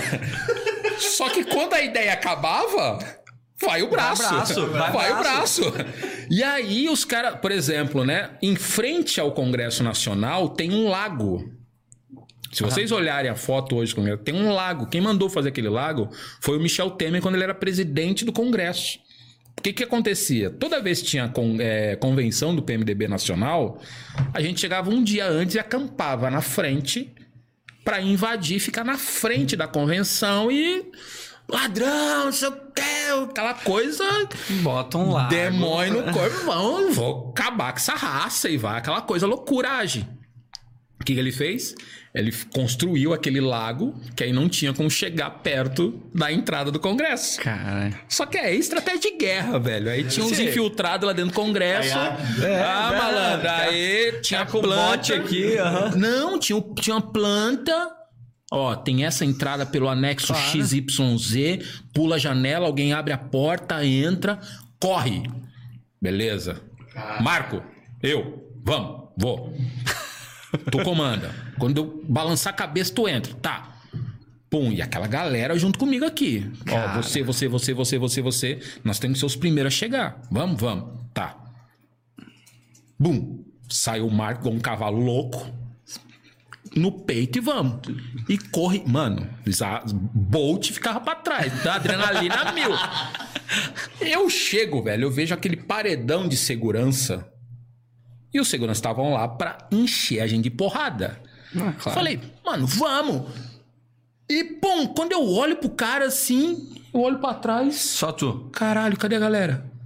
Pá. Chegou eu e um outro colega. Mano, mas apanhamos, velho. Que carne de segunda. Só protege a cabeça aqui, ó, e o resto vai. A gente, eu acordei na enfermaria. Caraca. Tu tá brincando. acordei na enfermaria. Eu desmaiei com as porradas que eu tomei. Desmaiei, parei na enfermaria. Aí volta todo torto, assim, pro congresso, o pau já pegando, já aconteceu tudo, e eu lá. O que, que aconteceu, gente? Você tá bem? Tô, querendo vomitar, eu acho que eu vou ter um aneurisma, alguma coisa. Cara, correu do negócio? É mais ou menos. Puta. Ah, aí saiu no jornal que eu fui agredido, outro colega também foi agredido, e não sei o que, uma, umas loucuragens desse tipo. Então, esse era o Marco Antônio antes, né? Volta para 2010.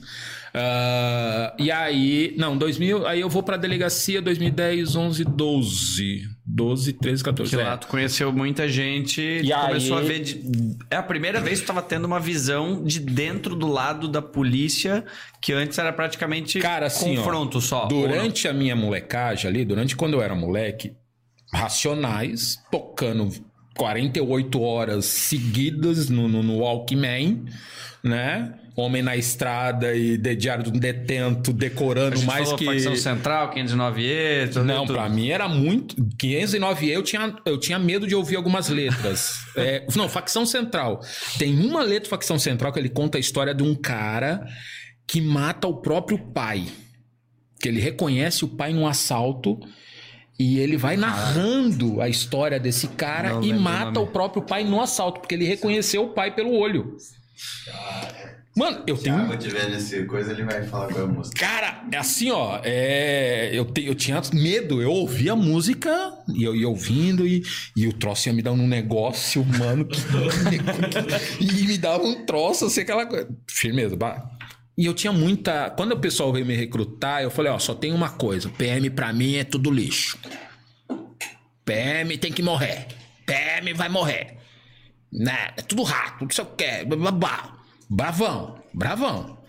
Eu falei, não, não entendi por quê. Aí eles iam entrando na minha mente e eu ia trocando Ah, ideia. mas eles e tentavam te colocar uma visão contrária, porque eu achei que eles Não, viriam eu- com a mesma não, visão não, de que é, polícia é, não. É mais ou menos na seguinte, assim, ó.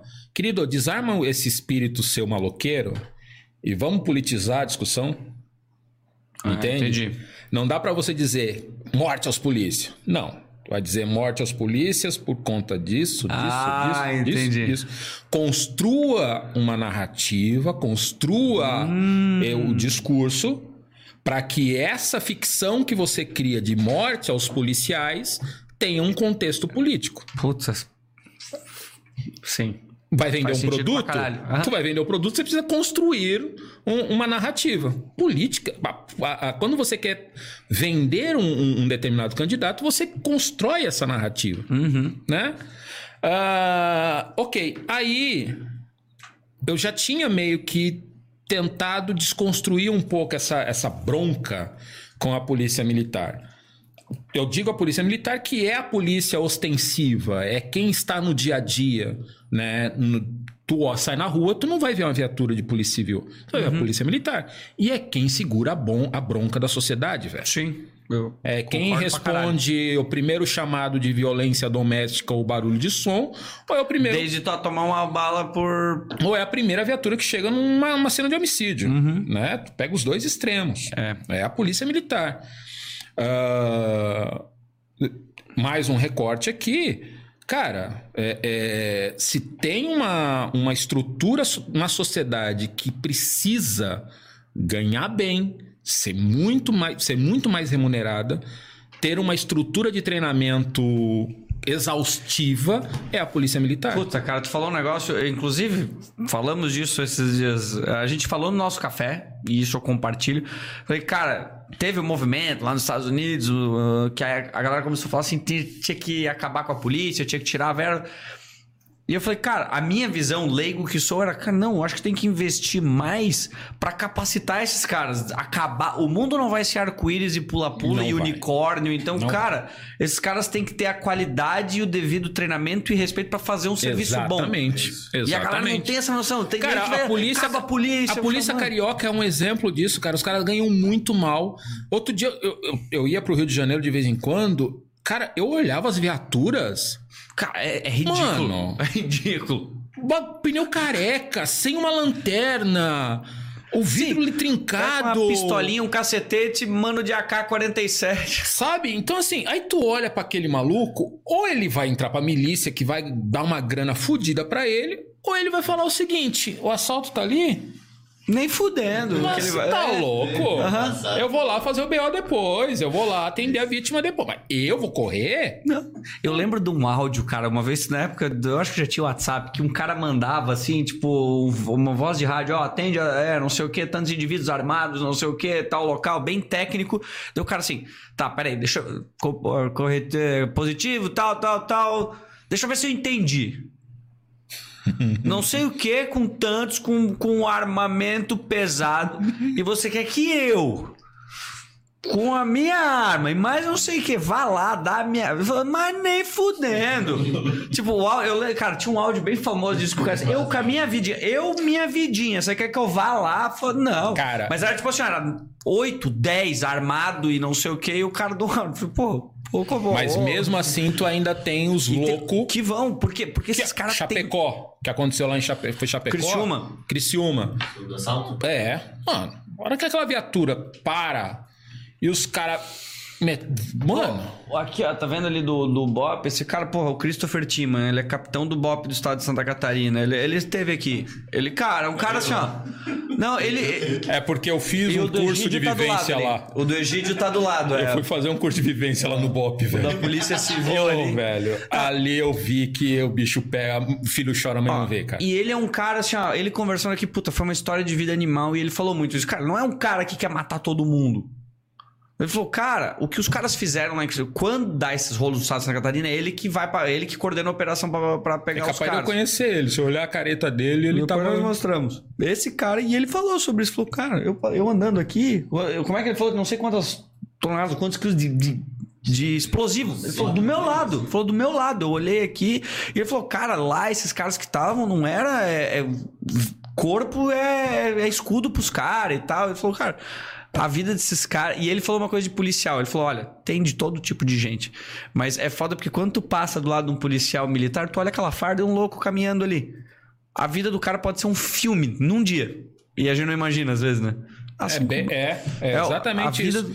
O Egídio conta, é, é, sempre perguntam pra ele qual foi a, a- a história, né? Da, da- eu vi ele já falando algumas vezes do sequestro daquele Ele guri contou lá aqui. de. Ele contou aqui. Da, da. Como é que é o nome? De Lá nove anos lá em Ilhota, lá, o Ilhota. menino. Filhota e... Cara, eu acompanhei aquilo de dentro do gabinete dele. Meu Deus. E eu olhava as movimentações e via. Eu saía pra ir embora pra casa, ficava com o zap ligado, olhando que os caras. Né? A gente tava no, no- no grupo da delegacia pra acompanhar outras coisas.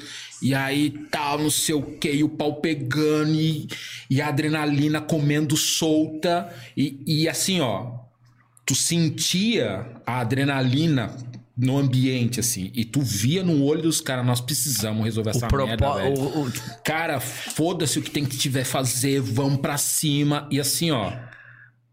Não era aquela coisa histérica, sabe?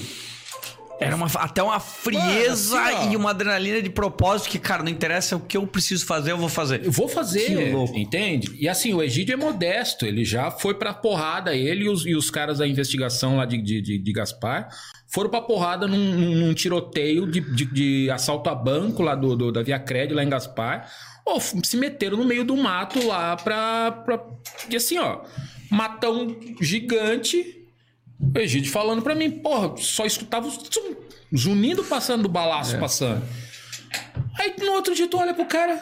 E aí, negão? Mano, você tá bem? Não, tô, né? Tem que tá. Então, tipo, tu percebe que assim.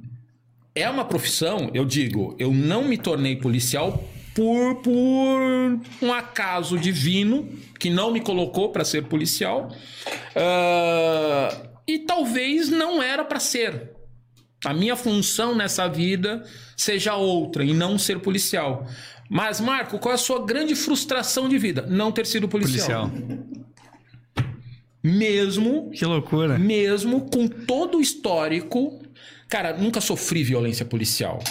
Eu, Marco Antônio, nunca sofri violência policial. Nunca é, já tomei uns enquadros em São Paulo do tipo, mano, reza pra ter alguma coisa com esses moleque aí e tal, não sei o quê. E nós era muito cuzão. Eles falaram muito. Eu vi meia hora do episódio hoje, tá falando do delegado da Cunha e o. O Monteiro. E, o- e tava, eles estavam falando bastante nesse sentido da polícia Aham. e o que falta muito nessa, nessa questão de, dos enquadros e tal, eles comentaram um negócio que eu achei muito bacana, que falta é, como, é, comunicação. Comunicação, velho. Tipo assim, ó, não, ó, tu vai fazer tal coisa e tal, tomou um enquadro, começou, aí eles falam, respeita a voz policial. Mas ele fala assim, ó, policial, no final, chega pelo cara, ó, não tinha nada e tal. Eu vi o da Cunha E falando isso. esse- É. Ele falou assim, ó, eu te abordei por causa disso, isso, daquilo, tu pareceu... O coisa, vídeo que saiu coisa, essa semana lá em. Goiás, o moleque, um negão fazendo um- umas manobras de bike. Mano, me desce um, um sargento do- da PM, mas cara alucinado. Não vi. Alucinado pra cima do negão.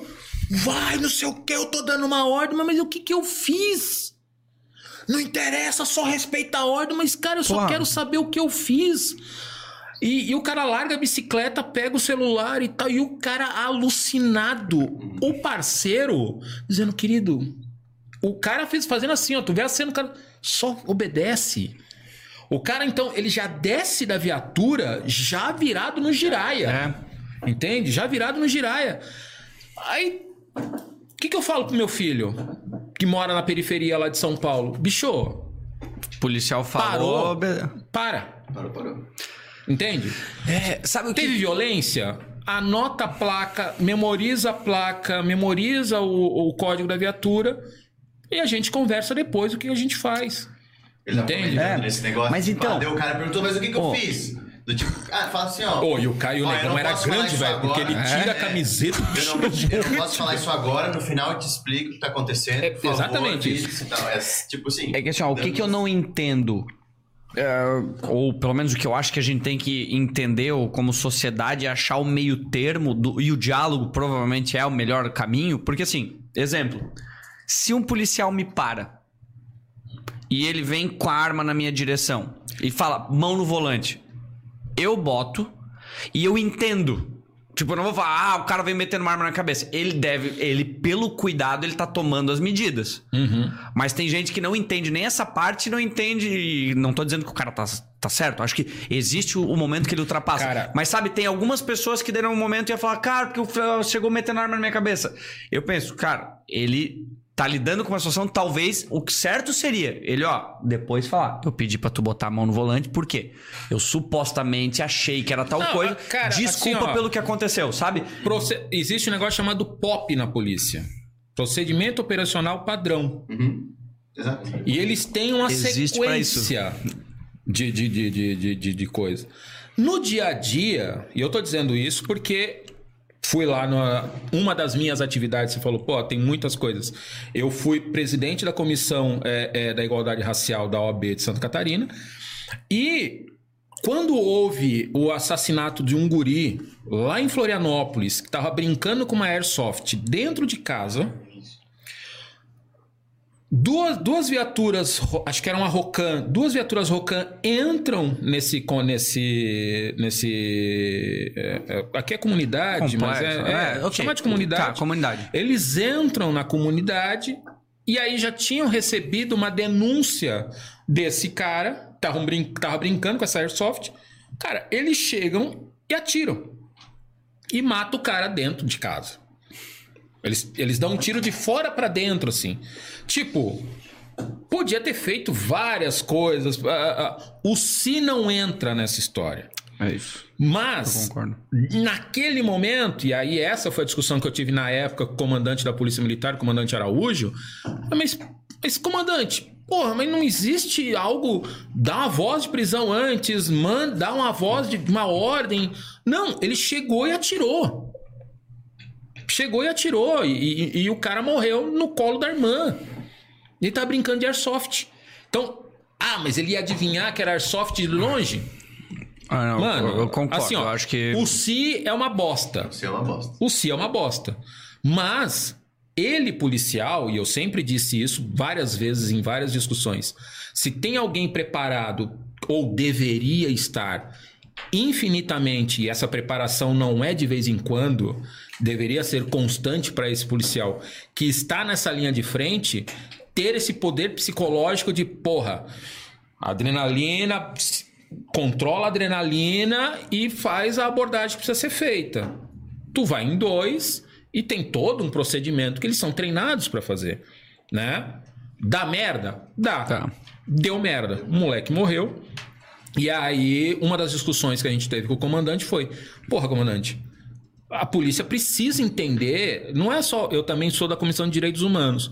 Não é só um discurso vazio dos direitos humanos. A gente não está discutindo a questão dos direitos humanos como muito se propaga por aí. Ah, só tá querendo defender a vida de bandido. Não é essa a discussão. Tanto que, por exemplo, o cara que mais é atacado no Rio de Janeiro, que é o Freixo, foi o cara que montou dentro da Assembleia Legislativa uma- um, um comitê de direitos humanos para atender só policiais. Policiais vítimas de confrontos, famílias Não- de policiais fazia ideia. vítimas de confrontos. E a polícia militar não fazia esse, esse amparo a esses policiais. E aí, o mesmo, por exemplo, de novo, o mesmo governador que faz esse discurso político para a sociedade, bandido tem que morrer mesmo, ou Witzel, né? Tiro é só na cabecinha e tal, não sei É. o quê. Mano, só que não é o Witzel que vai dar o tiro Não. é o policial. E aí, esse policial mata alguém, ele vai ter que responder um processo judicial. Entende? Claro, se provar a culpa do cara, o cara vai se arrebentar. Se provar a inocência, ele volta pra rua. Mas ele volta pra rua de que forma, velho? É. Entende? Psicologicamente falando. Sabe o que eu penso? Eu, eu vejo assim que a gente tá numa situação em que tudo as pessoas tentam se justificar sem tentar entender o que tá acontecendo. Era. Se o cara toma uma bala, ah, mas o policial também ah, sofre merda todo dia. Eu falei, tá, mas ninguém tá se adereçando ao problema e tentar chegar ao.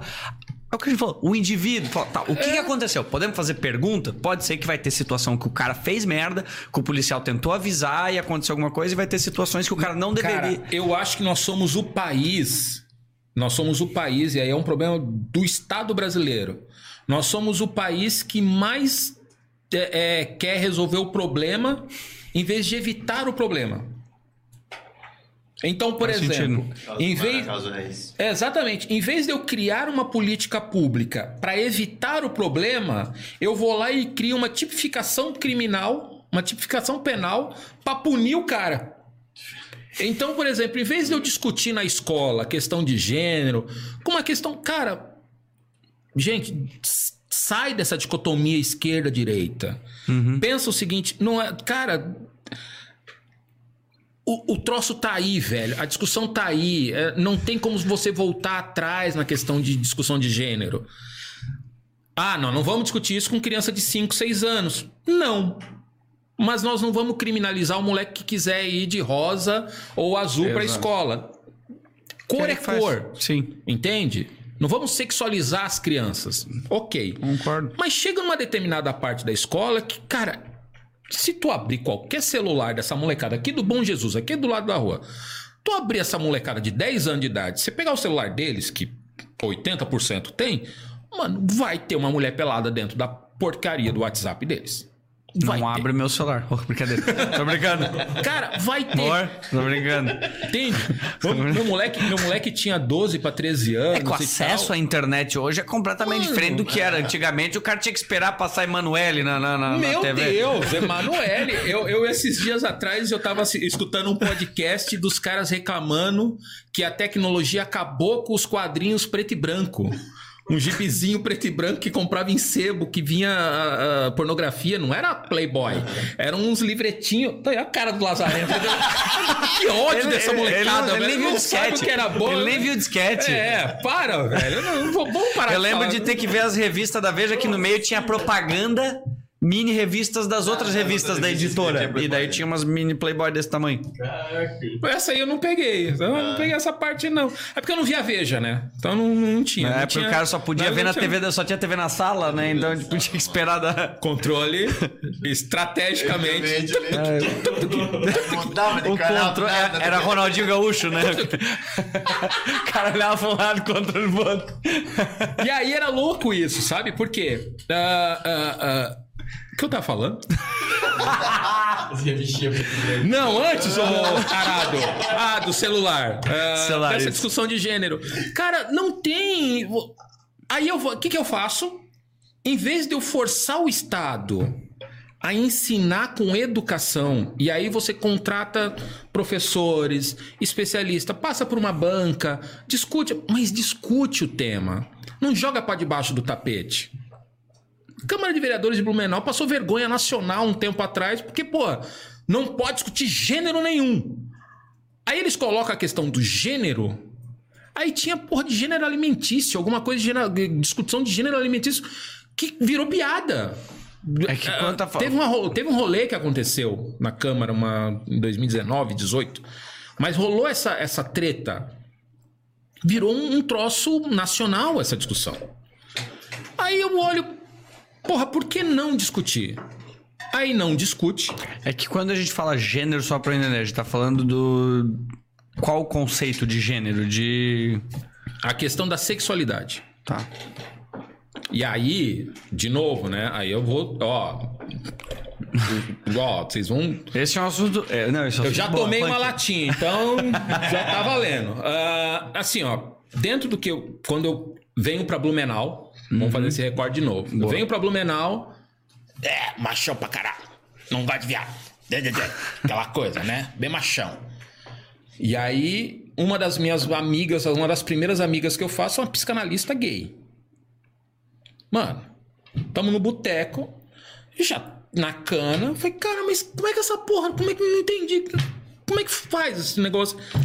Cara, gênero não tá no órgão sexual. Não é o órgão sexual que vai definir se você é homem Sexo ou é mulher. uma coisa, gênero é outra. É isso? Exatamente. Então, aí eu, caralho, tem razão. Faz sentido. Não tá no órgão sexual propriamente dito, tá, tá aqui dentro. E isso aqui, malandro, é algo assim, ó. é- eu tenho inveja dos cientistas que estudam isso, porque Vai longe. é uma máquina muito louca.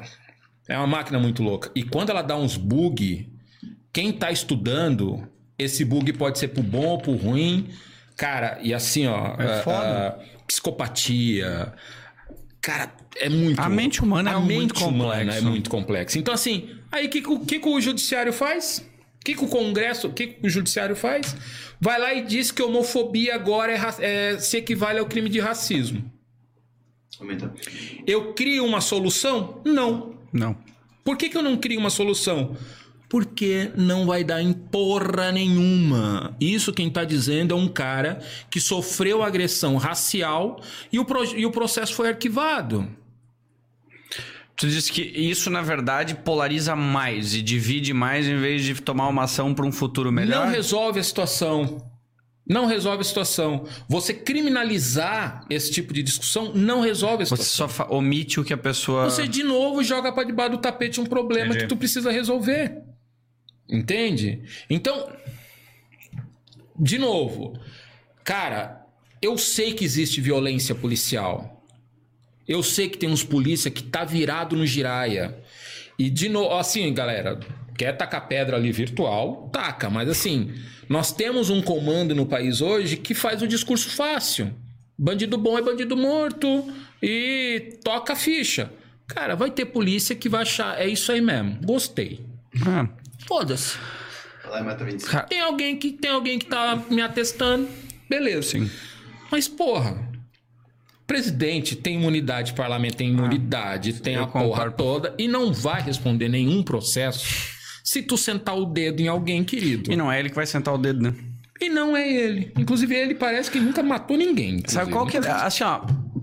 quanto a isso e. Qual, que- eu tava pensando esses dias sobre a questão dos extremos, que é o que a gente falou. E eu vou colocar agora extrema esquerda, extrema direita ou conservadorismo que a gente tem hoje. Pensando no espectro político, de que a gente tinha uma esquerda e agora a gente tem uma direita no poder. Quando tu ganha do outro no jogo que ele tava jogando, tu não ganha.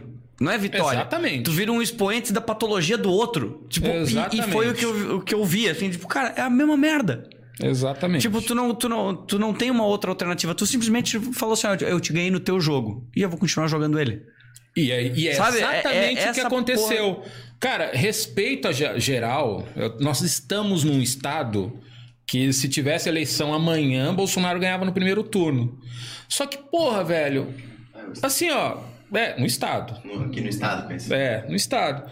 Cara, tudo bem, se quer votar no Bolsonaro, vota, mas vota consciente de que ele tá fazendo as mesmas coisas dos caras que vocês estavam criticando. Isso. Jogou o mesmo jogo. Não mudou, mudou só a cor do, do, do, do- do- do espectro que tu quer. É. E aí, uma coisa, eu- aí eu pensei essa frase, eu pensei pra falar aqui, hein? eu pensei pra falar aqui. Teimoso é quem teima com outro teimoso. E se tem uma coisa que catarinense gosta de ser, é teimoso, velho. Para. Isso eu aprendi, cara. Não Isso concordo. Eu Não, acho que não. aprendi. Acho que não. Não, não, não. Cara, isso eu aprendi na marra. E aí, é, é do ser humano, tá ligado? É do ser humano. O cara é teimoso porque ele não quer dar o braço a torcer de que ele errou. A luta contra a, a questão. Como é que chama lá? Da, contra a corrupção. Qual era o baluarte da corrupção? O Moro. Aí eu vou lá e vai se fuder, Moro. Sai daqui. Tu não me serve. Então aí, acabou com o meu discurso. Não, mas é o Bolsonaro aí. Não, não fala mal dele. Tá bom, velho. Não vou falar mal. Não vou discutir contigo. Ah, O único problema é você só não está entendendo que o que você criticava lá atrás está acontecendo, acontecendo agora. Então você criticou o mensalão, mas tem agora o tal do. Como é que chama? É, o, O Bolsolão, acho que é, né? não é bolsolão, é. Trator? Tratorão. Ah, Ah, tá. não, sim. Que nós gostamos de dar apelido, né? Ah, Nunca É leva que a sério. é uma- é uma estratégia de É marketing, uma né? estratégia Pra, de pra marketing ficar pra na você mente. dar uma diminuída na merda que tá acontecendo. Então é rachadinha. Ou pra propagar, é, É, também. Então você diminui o, o- o potencial. Desliga. Porra. Pelo amor de Deus, vai perder o emprego. É voluntário? Puta, Isso aqui é quase né? como uma uni. Oh, não, porque- Foi ele que disse. foi ele que disse. Não vou nem falar, foi ele que disse. Estamos tudo por propósito Né? aqui. Então, cara, assim, ó. Bicho, não é criminalizando determinadas é, é, atitudes que você vai resolver o problema. Ah, vamos, vamos acabar com a polícia militar. Não vai resolver o problema. Porque, primeiro, você não vai acabar. Segundo, se assaltarem a sua casa, você vai precisar chamar a polícia militar. É, claro. Entende? Então, porra. Mas, vamos Marco, inve- da forma que tu fala, cara, é- e eu acho que é muito legal e, e isso é um, um favor pra sociedade. Que é o seguinte. Boa, tudo que a gente tá debatendo aqui, a gente, a gente tá dando opinião em cima do fato acontecido. Sim. E mostrando que, assim, quando o- é, é- Como é que é a identidade de grupo, ou quando ou a comunidade em si fala assim, ela pensa por mim, ou eu ganho o direito de dizer e afirmar por todos. É mais complexo. Claro. E na política, principalmente, porque daí é o que acontece. Os dois extremos estão lá. Não interessa o que tá falando. Se tá todo mundo dizendo que é aquilo, é aquilo. E os outros. E esses E há extremos. um se- detalhe nessa coisa dos extremos. Ah, em você não se situando. Pega essa aqui. Eu vou abrir. Tá bom demais o assunto. Entre você não querer estar nos dois extremos, não significa que você não tenha opinião política. E aí, tá rolando uma discussão agora. Tá rolando uma discussão de que você, se você não se. Isentão. Se você. É, se você. Você é isentão. Então, agora eu tô vendo uma galera enchendo de porrada que tu precisa se posicionar. Alto lá nessa discussão. Alto lá. Bom ponto. Você não se posicionar já é uma, uma atitude É uma política. posição. É uma, é uma, é uma posição. Entende? Exato. É uma posição. Eu falei de manhã, agora no início. Política você faz com você mesmo todo santo dia. Tu decidiu apertar o botão soneca, é uma, uma, é uma posição política. E tu vai ter que vai ter que arcar com isso. O problema da democracia é que quando você não opta em tomar uma posição, você necessariamente vai ter que conviver com a escolha dos outros. Eu tinha anotado uma frase que eu queria falar depois. Então É. isso tem que ficar muito escuro na cabeça das pessoas. De que, cara, tu pode até ser isentão, mas não vem me falar merda depois. Porque tu escolheu ficar fora da discussão. Tem que ficar muito escuro na cabeça desse Tem que ficar muito escuro na cabeça das pessoas. Agora que ele, agora que ele entendeu. ele nem tá bebendo, né? Entende? Então, assim, porra, velho, como é que eu vou criticar o cara que tá querendo ser isento? Tá bom, velho, seja isento. Agora, vai chegar uma hora que tu vai precisar tomar uma decisão na sua vida. Seja não votando, que é uma Sim. posição política, Tu pode ir pra França, igual o Ciro fez, né? Ou tu pode ir lá e votar em quem você quiser, né? E, e assim, o voto, o acho que foi o Freixo que falou isso num podcast. Eu tô viciando em podcast, culpa de vocês. Porra. É, o Ciro falou, o Ciro, o Freixo O falou um Freixo. negócio interessantíssimo. Não existe na urna não tem voto no ar porque você não justifica o voto igual tu faz no BBB. Uhum. Tu não tem como justificar o voto. Tu vai Exato. votar, pronto, acabou. Tu vai tomar a decisão. Pronto. É isso. Entende? Então, arque com as consequências de que você, apertando aquele número, né? Tu tá tomando uma, uma decisão X. Sim. Só que vai mexer na vida do outro. Claro. E aí entra o tal da empatia. Entende? Por quê?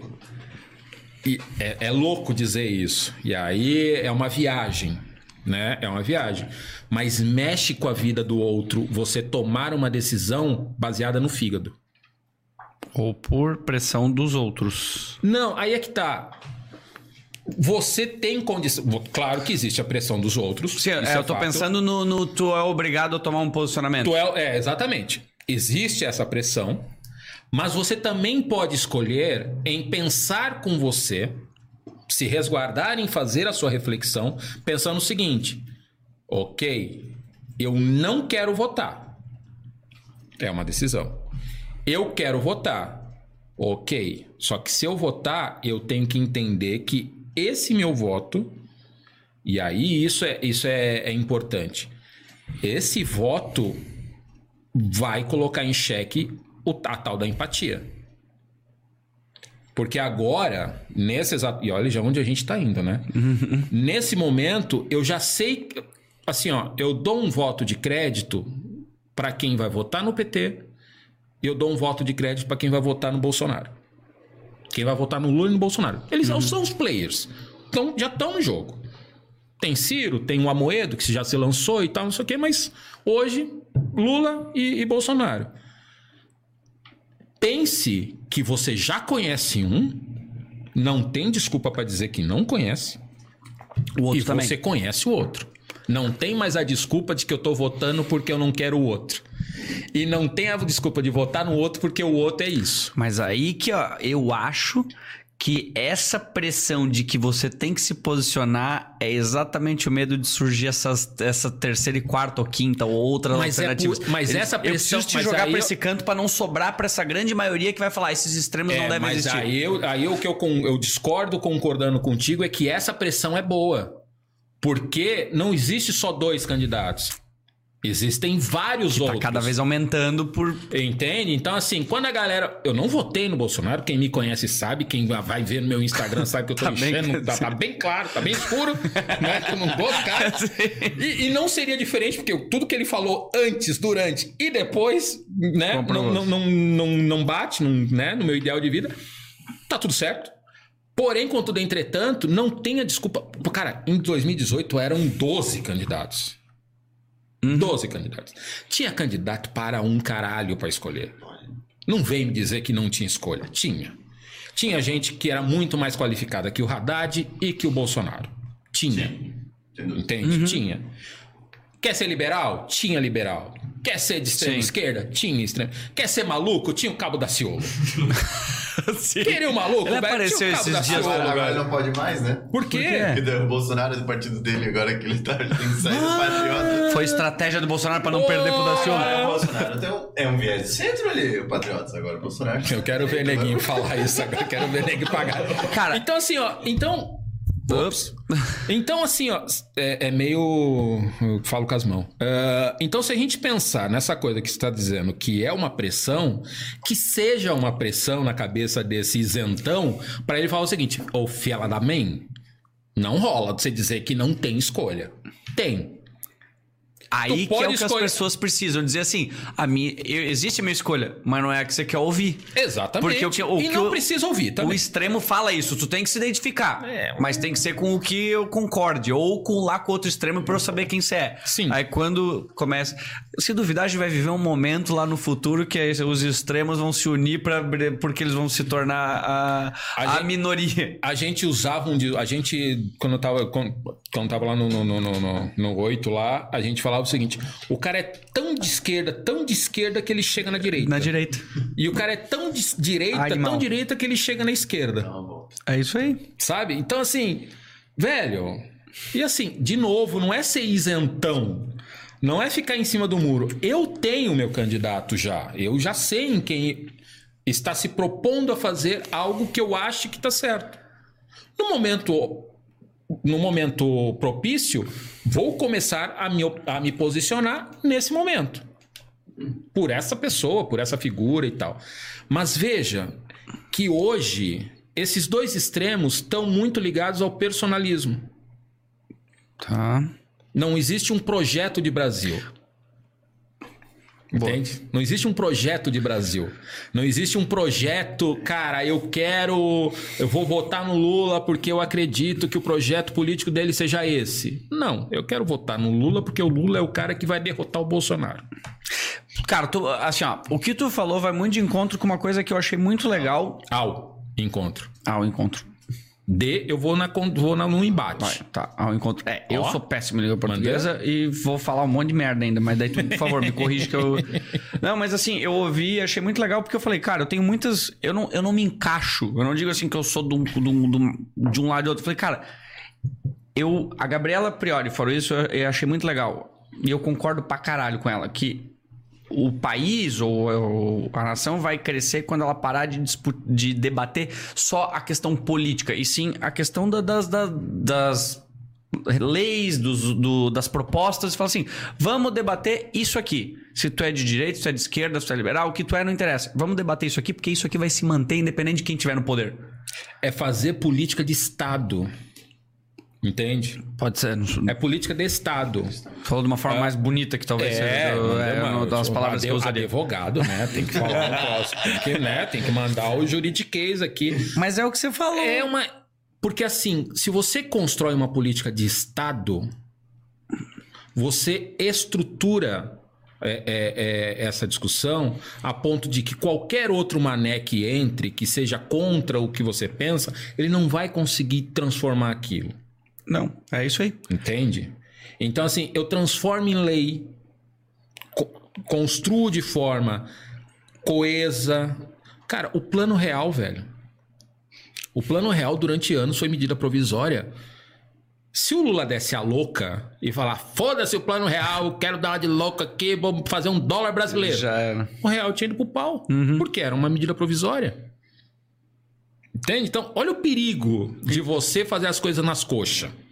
Então, mas é, além de fazer das, na- nas coxas, eu, eu vejo que, assim, da forma que a gente tá conversando, assim, pode ser que dependendo do que a gente tá falando do que aconteceu, tu pode ter um viés talvez mais conservador, mais progressista, mais liberal, varia. Tu pode flutuar nisso, porque depende da pauta, do Ex- momento que o Ok. mundo vive e que a sociedade tá. Eu, eu sou assistencialista em algumas coisas, eu sou libertário em outras, eu varia. Mas percebe que qualquer infeliz que entre com qualquer tipo de espectro, se você constrói estruturalmente uma política pública de Estado, tu vai fazer firulas, tu vai transformar, tu vai dar ah, naquele momento, e a democracia é cíclica por conta disso, naquele momento a, a comunidade vai viver esse espectro. E vão ter coisas pontuais que vão fluir nesse sentido. Mas a estrutura de Estado. Então, querido, é o seguinte: o, o maior crime que o Congresso Nacional já fez foi congelar gasto público com educação, saúde, é, é, seguran- é, é, educação, saúde. E mais outra E parada lá que, segurança, né? Os não era, acho que não era segurança, é uma outra parada lá. Congelaram por 20 anos qualquer tipo de investimento é, é, que pudesse ser feito. E aí você varia o investimento conforme a inflação e não sei o que, não sei o que. Pode ir, né? Mas no cu, velho, nasce uma caralhada de criança por ano que não dá conta, né? O, o, o, Estado não dá conta de receber essas crianças e eu vou ter que trabalhar com a mesma verba durante 20 anos. Eu concordo contigo. E aí vem, e aí vem a pandemia e fala: top 6. É, mas é que assim, ó, nessa hora eu entendo os dois lados e eu entendo o problema do governo. Porque daí o governo. Assim, qualquer outra pessoa poderia dizer: olha, na verdade, tu tá lidando com um orçamento de mil mas se tu fizesse bem feito, 50 seria o suficiente. Então não quer dizer que tu precisa de mais dinheiro. Só tô dizendo assim, teria os dois argumentos. Mas, a, fala, mas a nossa máquina, ela não pensa eu, nisso. É, pois é, né? A mas, aí eu não... mas aí, em vez de eu querer ir lá e, por exemplo, congelar a máquina em gasto público com, com estrutura. Ah, por hipocrisia, assim. Entende? Eu vou, eu vou congelar educação. Isso. Sabe? Por quê? Porque eu olho para as federais e, e é uma anarquia aquela merda. Então eu não quero que aquela merda continue daquele jeito. A não ser que eu venha a público e admita que educação tem que ser privada. Pronto. Uhum. Tá explícito. É essa a minha política. Mas não. Entende? Não é isso que é feito. Então, por exemplo, eu olho para a estrutura do Estado e aí não é uma crítica ao Bolsonaro. É, de novo, é o tal do ego do cara que tem todo mundo abrindo a porta para ele, o cara carregando a pasta. O poder é mais estar acima, né? Mano, eu vou. Que cargas d'água. Onde é que o humano presidente tava com a cabeça? Dizer o seguinte: quer saber, essa porra de teto salarial não serve pra porra nenhuma. Vou estourar essa merda aqui. Então agora, general, presidente, só casta, né? Uhum. Juiz e tal, não sei o quê, pode ganhar acima do teto. Então eu vou ter cara ganhando 60, 70, 80 conto por mês. Tá tudo certo? Um ganhou, acho, quase 600 conto no mês. mas, mas esse, aí, esse aí foi mas o... Mas esse é o problema. Porque os extremos, eles não concordam independente se tá certo ou tá errado. É o fato de que se aquilo ali tá errado, um lado vai falar que é bom, o outro vai falar que é ruim. É isso que é uma merda. Ou a população fica na merda. Foda-se é, vocês. É, aí a população tá na merda. Se eu falasse assim, ó, eu tenho... Cara, eu tenho essa opinião que eu acho que assim, se o Bolsonaro tivesse dito que cloroquina é uma merda, lá no início a oposição teria dito que era. A, a extrema esquerda teria dito que era boa. Eu, eu, eu, chego a pensar desse ponto. Que independente. E se fosse vice-versa. Se fosse a esquerda no poder e tivesse falado. Porque assim, é uma questão de poder e falar assim: eu não posso concordar contigo. Independente se a ciência diz uma coisa ou outra. Sabendo que hoje a cloroquina é uma merda. Concordo. Sabe, eu penso nisso que. Concordo. Os extremos do poder, ele fala assim: independente se aquilo ali é o certo pro povo não tô dizendo que cloroquina é certo. Só para dizer que. Sim, entendi. Independente de quem tá no poder. Qualquer merda o que o Bolsonaro extrema... diga. É... Mano, eu vou fazer um foguete para fazer incentivo à pesquisa na Lua. Ah, tá gastando dinheiro à toa, não sei o que, não sei o que. Se ele fizer uma coisa certa ou uma coisa errada, independente do que ele fizer, o outro lado vai dizer que é ruim ou que é, ou o que é bom. O Ciro fala muito isso assim, ó. Ô esquerda, ô petezada, vocês ficaram 12 anos no governo. A taxa de juros sempre foi uma caralhada. Vem Bolsonaro com Paulo Guedes, que nunca entendeu porra nenhuma de, de, de, de política pública, política privada, é pica. Mas ele não entendia porra nenhuma do que, era o Brasil. A taxa Selic é negativa. Praticamente negativa. Então, o, o cheque especial, uh, não sei o quê, não sei o quê, não sei o quê, fica tantos anos no governo e não conseguiu baixar a taxa de juros. Vem o Bolsonaro e fala: baixou. Ah, ele é banqueiro. Tu vai criticar? Entende? Tu vai criticar? Não vai. Por quê? Ou vai criticar dizendo: ah, mas isso vai fazer inflação, vai não sei o que, não sei o que. Meu querido, vocês podiam ter feito e não fizeram. Uma das críticas que eu, Marco, faço ao Lula, principalmente ao Lula, a Dilma, ela, ela, ela infelizmente foi vítima do Lula. Eu, eu enxergo dessa forma. Ela é uma puta mulher com uma história de vida fodida. Eu não conheço a história. Eu tenho uma é, visão é, de que ela não, não, é, não A história é... dela, assim, ó. Eu, eu assisti uma entrevista dela dizendo o seguinte: eu aprendi a não chorar. Porque durante o, as torturas que eu recebia, quanto mais chora, mais eles te torturavam. Então, quando você para de chorar, significa que a tortura pode não estar tá tão Eles não estão conseguindo chegar. Então ela aprendeu a não chorar e chorou poucas vezes na vida pós-ditadura. Então, assim, uma mulher que tem esse tipo de, de história na, no- na vida não é qualquer uma. Tem toda uma. Mas para política, ser presidente da República, eh, uma, uma caralhada de coisa, pô, podia ser um momento histórico. Né? De Acho que ela não era uma pessoa. Eu acho que ela não conhecia a história dela. acho que pode ser- Administrativamente, mas ali ela não estava fora ela do- não da deu, capacidade é, dela técnica para estar fazendo ela não aquilo. Deu, ela não deu conta, não segurou a bucha. Mas e, aí que a minha opinião tempo- é o poder que tu viveu lá no início de jogar por estratégia, Mas é, fora a- exatamente. tu sendo tesoureiro. Exatamente, exatamente. sabe? Exatamente, Não- porque assim, acredito não, poderia ter performado uma baita, sim, mas sim, não, é- é- que eu tô foi é jogado por seguinte, estratégia. Eu vou continuar no poder. É isso. Eu concordo, sim. Que na E aí- verdade ela Sim, basicamente só sim. figurou lá. E talvez tenha isso que Mas tenha, assim tenha como- derrubado ela. Pode ser. Talvez tenha sido isso. Pode claro, né? Tem toda a história, a cunha, a porra toda.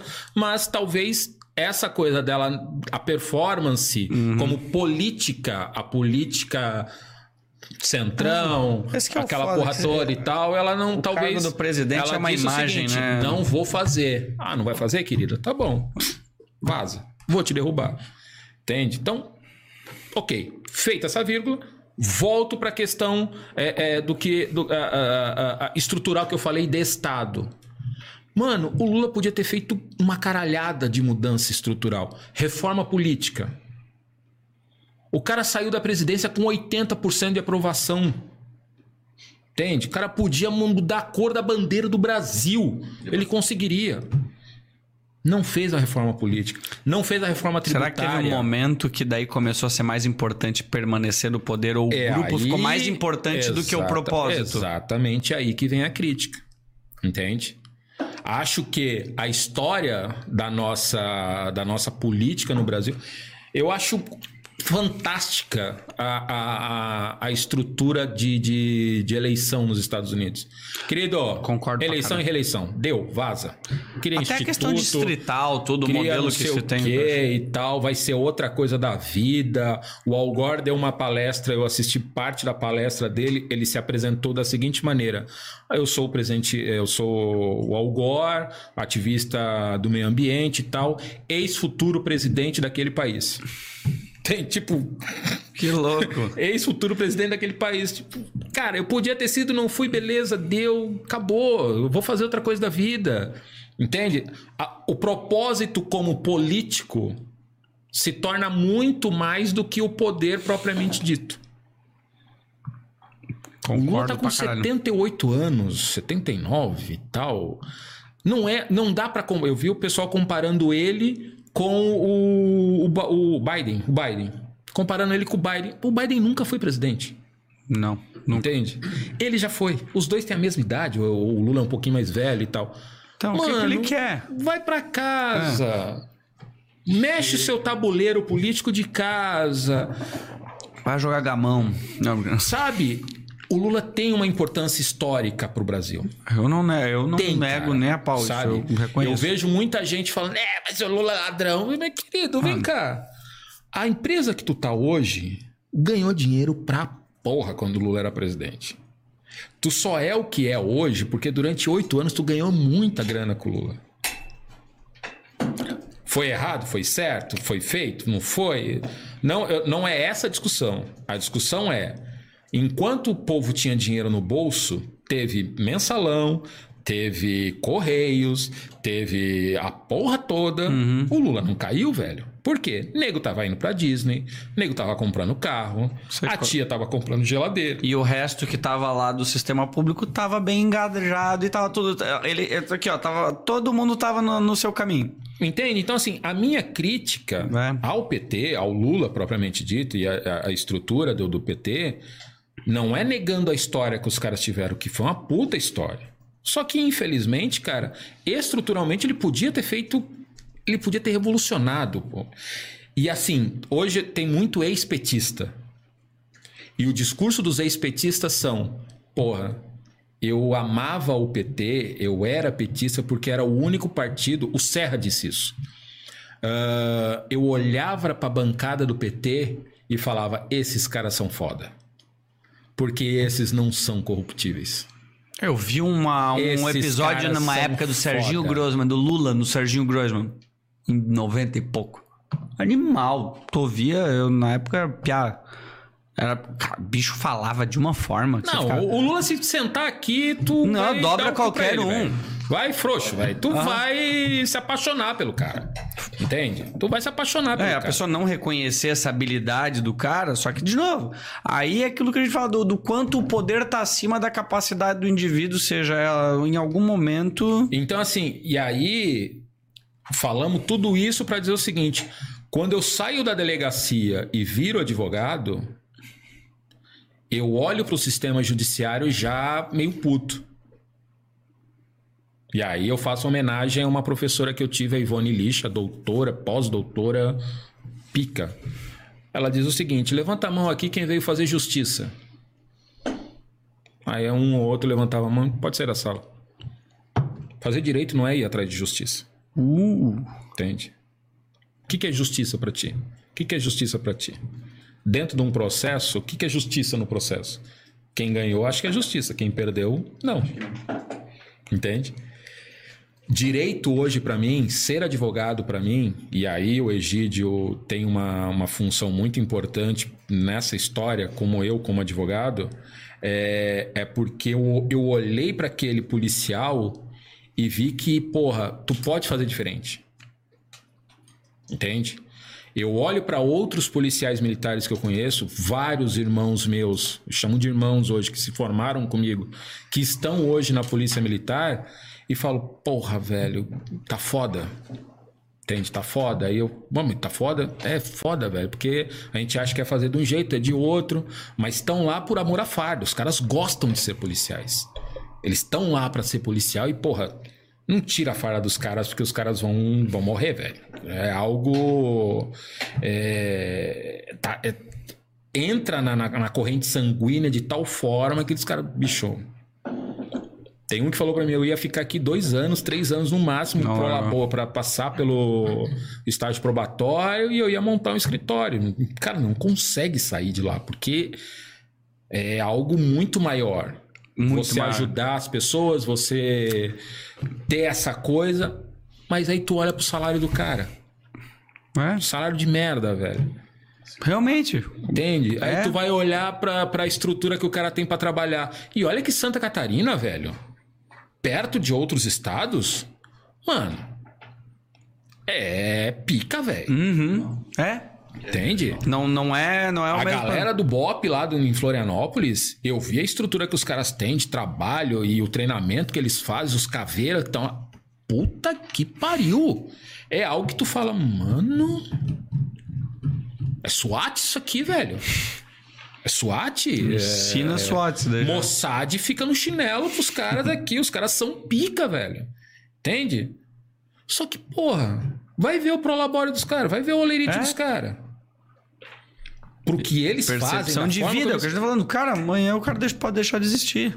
Entende? Então, assim, porra, mas de novo, porra, Marco, mas tu é preto, tu vai ficar falando bem da polícia? Eu tenho que admitir o que é certo e, E tenho que que, é admitir errado. o que tá errado. É que Dizer cada que- situação é uma situação, né? Cada dizer caso... que não há racismo, cara, há. Há um racismo. A abordar. Eu sou um preto privilegiado.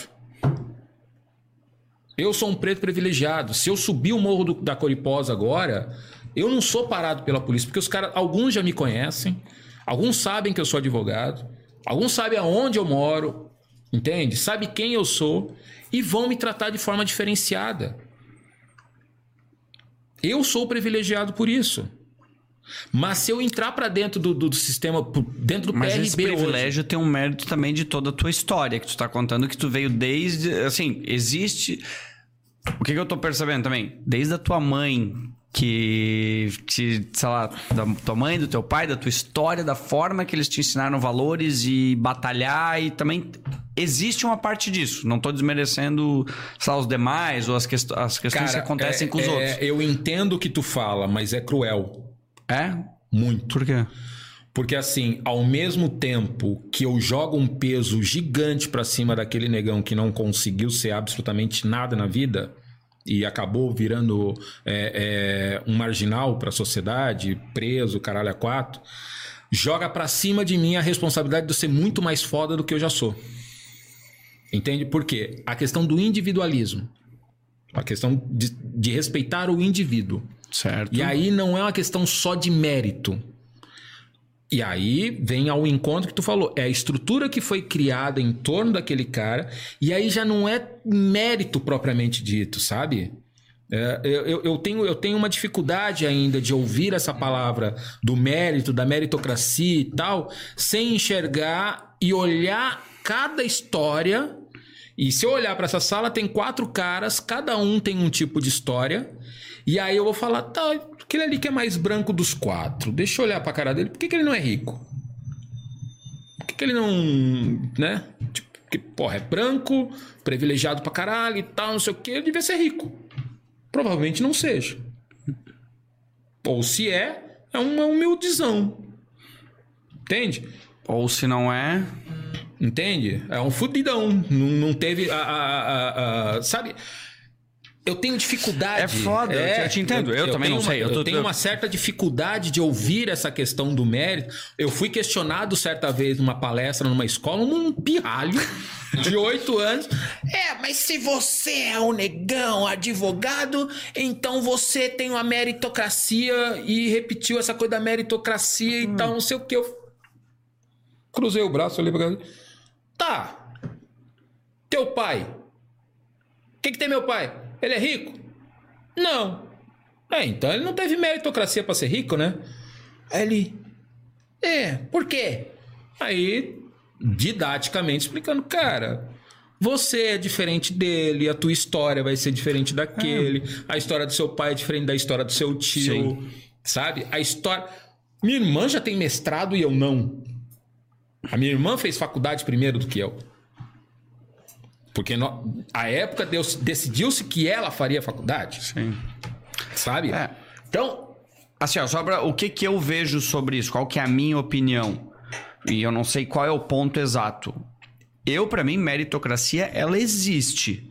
O problema é a gente saber o quando as pessoas terem o básico pra jogar o jogo pra daí em diante é mérito de cada um, porque vai mas se um- nós vivêssemos numa sociedade que a gente partisse do, do mesmo ponto de partida.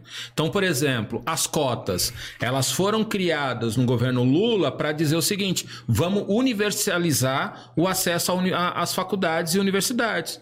Porra, perfeito. As cotas, e aí tem a questão da, da, da- da estrutura racial no Brasil. Por, por- por- historicamente falando, os negros são desprivilegiados no país. Ponto. É histórico isso. Ponto. Ok. A partir da construção histórica do Brasil, o negro sempre foi escanteado. Sempre ficou em segundo plano. Sempre. Independente de como foi feito.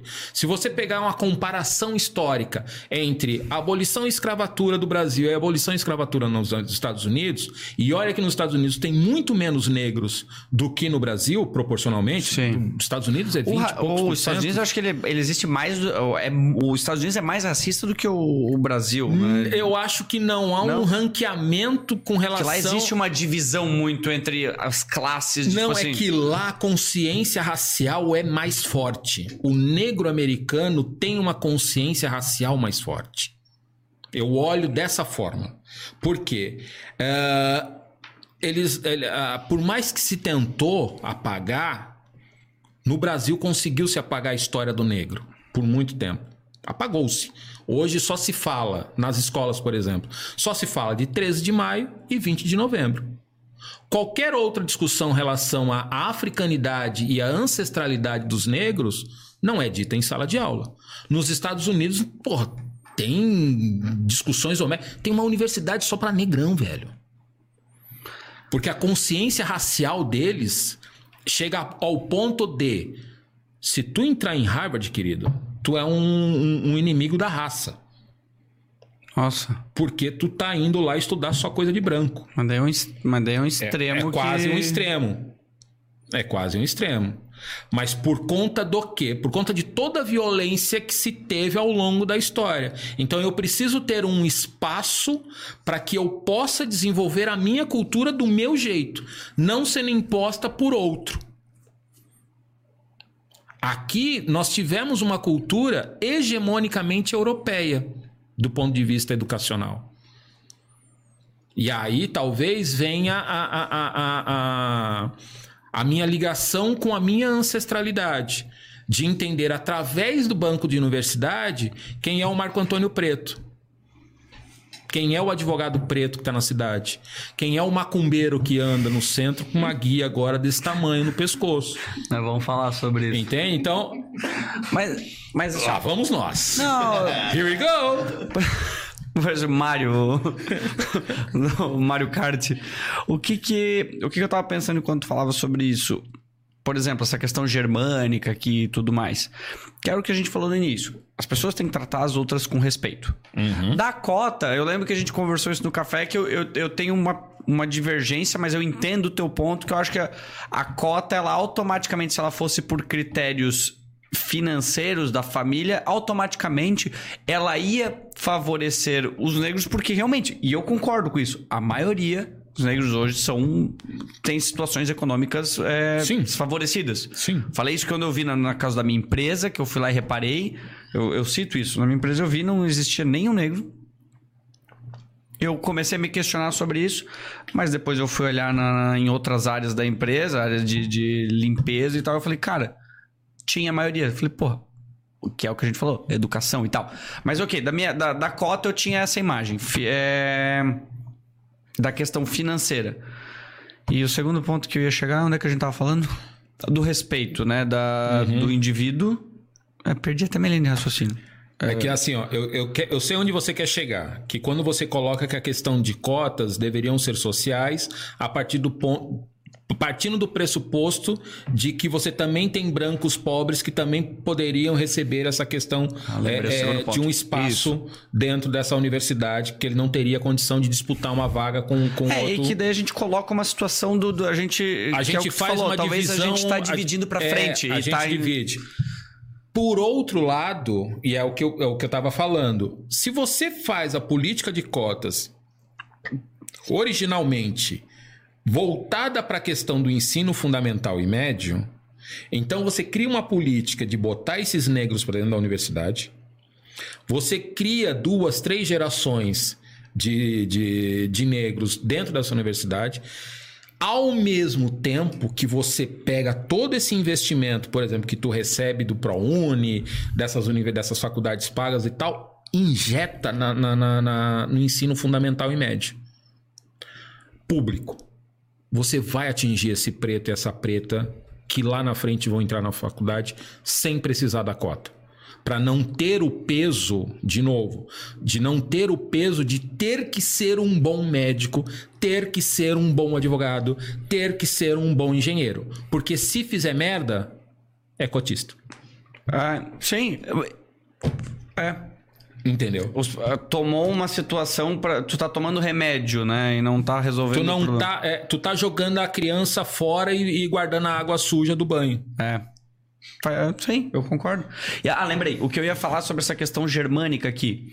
Porque da forma que tu falou, eu acho que assim, o que eu queria chegar do respeito. Talvez teve muitas pessoas que a gente teve que mudar essa mente. Eu vivenciei com pessoas aqui que eu já, eu já ouvi, pessoas mais velhas dizendo assim: ah, ele faz, faz certinho. Ele é preto, mas faz certinho. Não, isso não é uma coisa que, assim, ah, voltando 5, 10 anos atrás, Eu ouvia de boa, era normal. Era normal. Mas qual que é a, a mas minha ainda dúvida? tem um- pessoas mais velhas em São Paulo, ah, ah, queridas. Tu me viu na Fátima Bernardes lá da treta que teve do- dos neonazistas aqui. Ah, tu, tu continua pra mim tendo uma alma branca. Sim. Quebra. É, pode ser. Eu acho que eu entendi ela o é que ela quis dizer. racista. Ela é racista. Não. Eu não vou classificar ela como racista porque ela não vai me colocar uma, uma- uma- um crucifixo pegando fogo. Ela não usa um, um, um avental no- na cabeça. Mas é, é, é- é uma questão de como ela foi criada. Entendi. Uma questão cultural. Então o racismo ele é cultural. Ele Sim. pode ser desaprendido. Concordo. Acho que nesse, nesse é um universo que vai, vai, vai existir bastante, bastante diálogo, que eu acho que muitas coisas fazem sentido e muitas que daí vem na leva e coisas que, que vai no diálogo. Mas ah, qual que era a minha curiosidade? O fato de que aqui, por exemplo, é uma região germânica. Eu não tenho nada de alemão. Mas o quanto isso é um problema. Uma coisa é as pessoas tratarem com respeito, mas daqui a pouco. Porque eu sei que acontece isso de São Paulo. A gente teve situações de pessoas. Ah, esses, esses alemães Blumenau é tudo nazista. Blumenase. É, mas os caras falam, mas assim, vamos dizer que a gente evolua e realmente, assim, ó, uma hora isso acabe aqui. Pô, mas agora existir uma região germânica é ruim? Sabe, as pessoas assim, tipo, agora porque. Se É- liga- essa se é a minha só, dúvida. Se liga só. Se eu pensar, se eu pensar, eu, gestor público, que tenho o poder de mudar a mentalidade de uma, de uma, de uma, de uma cidade. Se eu, se eu pensar que essa cultura germânica é um produto que eu gero dividendos para o município, tá tudo certo. Daí eu fazer com que determinadas partes da cidade as pessoas só falem alemão, achando que estão na Alemanha, e aí é muito louco, porque, por exemplo, em 2018 eu recebi uma, uma amiga que mora na Alemanha e meti a roupa de Frida nela e vamos para Oktoba, querida. Chegamos lá na Oktoba, vem um maluquinho, todo vestido de, de soldado é, alemão, porque ele tem um uniforme, ele usa um uniforme na, na- de alemão e tal. Ela olhou para aquilo. Bicho, para segurar aquela mulher. Foi Por quê? demônio. Vamos ver aqui. Senta aqui. E meteu um alemão na ideia dele. Eu conhecia a figura e ele tinha um, um- um orgulho de dizer que falava alemão. Mano, ela começou a meter um alemão na cabeça dele. Ele não entendeu metade do que ela dizia. Colocou ele numa determinada situação do tipo, e ele é racista. Existe um tipo de racista que olha pra mim e não me enxerga como preto. É louco isso. Ele consegue fazer piadas de preto pra mim, achando que eu não vou ficar puto. Existe esse tipo de cara que é racista. Ele, ele, ele olha pra mim, eu consigo ganhar a consciência dele de tal forma que ele esquece que eu sou preto. Ao mesmo tempo que eu estou trajado com traje típico na festa. Então isso fortalece ainda mais essa bobagem na cabeça dele. Quando ela tranca ele numa, numa conversa identitária, tipo, o que tá fazendo com esse uniforme? E, e foi, né? E porque ele chegou aqui dentro, morreu um alemão durante a Segunda Guerra, é orgulhoso porque ele im- im- importou o negócio, aquela coisa toda. Cara, ele saiu de lá tipo, eu sou um bosta. que merda, né? Tipo, mas ele, mas tu não é alemã. É exatamente essa a discussão. Tu também não é. E tu não pode se comportar como tal. Isso que tu tá fazendo é um produto. Se a gente olhar para Oktober como um produto, tá tudo certo. Somos brasileiros. Estamos numa região que teve por muito tempo uma hegemonia germânica, né, de, de, de origem germânica. Mas cara, quem é alemão em Blumenau? Ou em Pomerode? Ou no Vale do Itajaí? Ou na. Como é que é que o pessoal chama aqui? Aqui no Vale, Vale Europeu. Europeu. Quantos europeus de fato a gente tem em Blumenau? Ou na- nesse Vale Europeu? Se eu vender isso com um produto, tá tudo certo. Agora eu não posso querer me comportar como tal achando que eu sou. É aí que dá o, o bug na cabeça do, É. do cara. Eu, eu, não, eu, eu não sei se eu concordo. O que, que eu tava pensando? Eu falei, cara, se ele quiser se comportar como ele quiser, Não, beleza, mas desde que ele entenda, o lugar onde ele tá. Que ele, se, assim, se ele quiser falar assim, ó, eu sou alemão, eu falo, você pode ser o que você quiser, desde que não falte com respeito comigo, ou Exatamente. não seja Só racista, que não cometa um crime. O que que acaba acontecendo?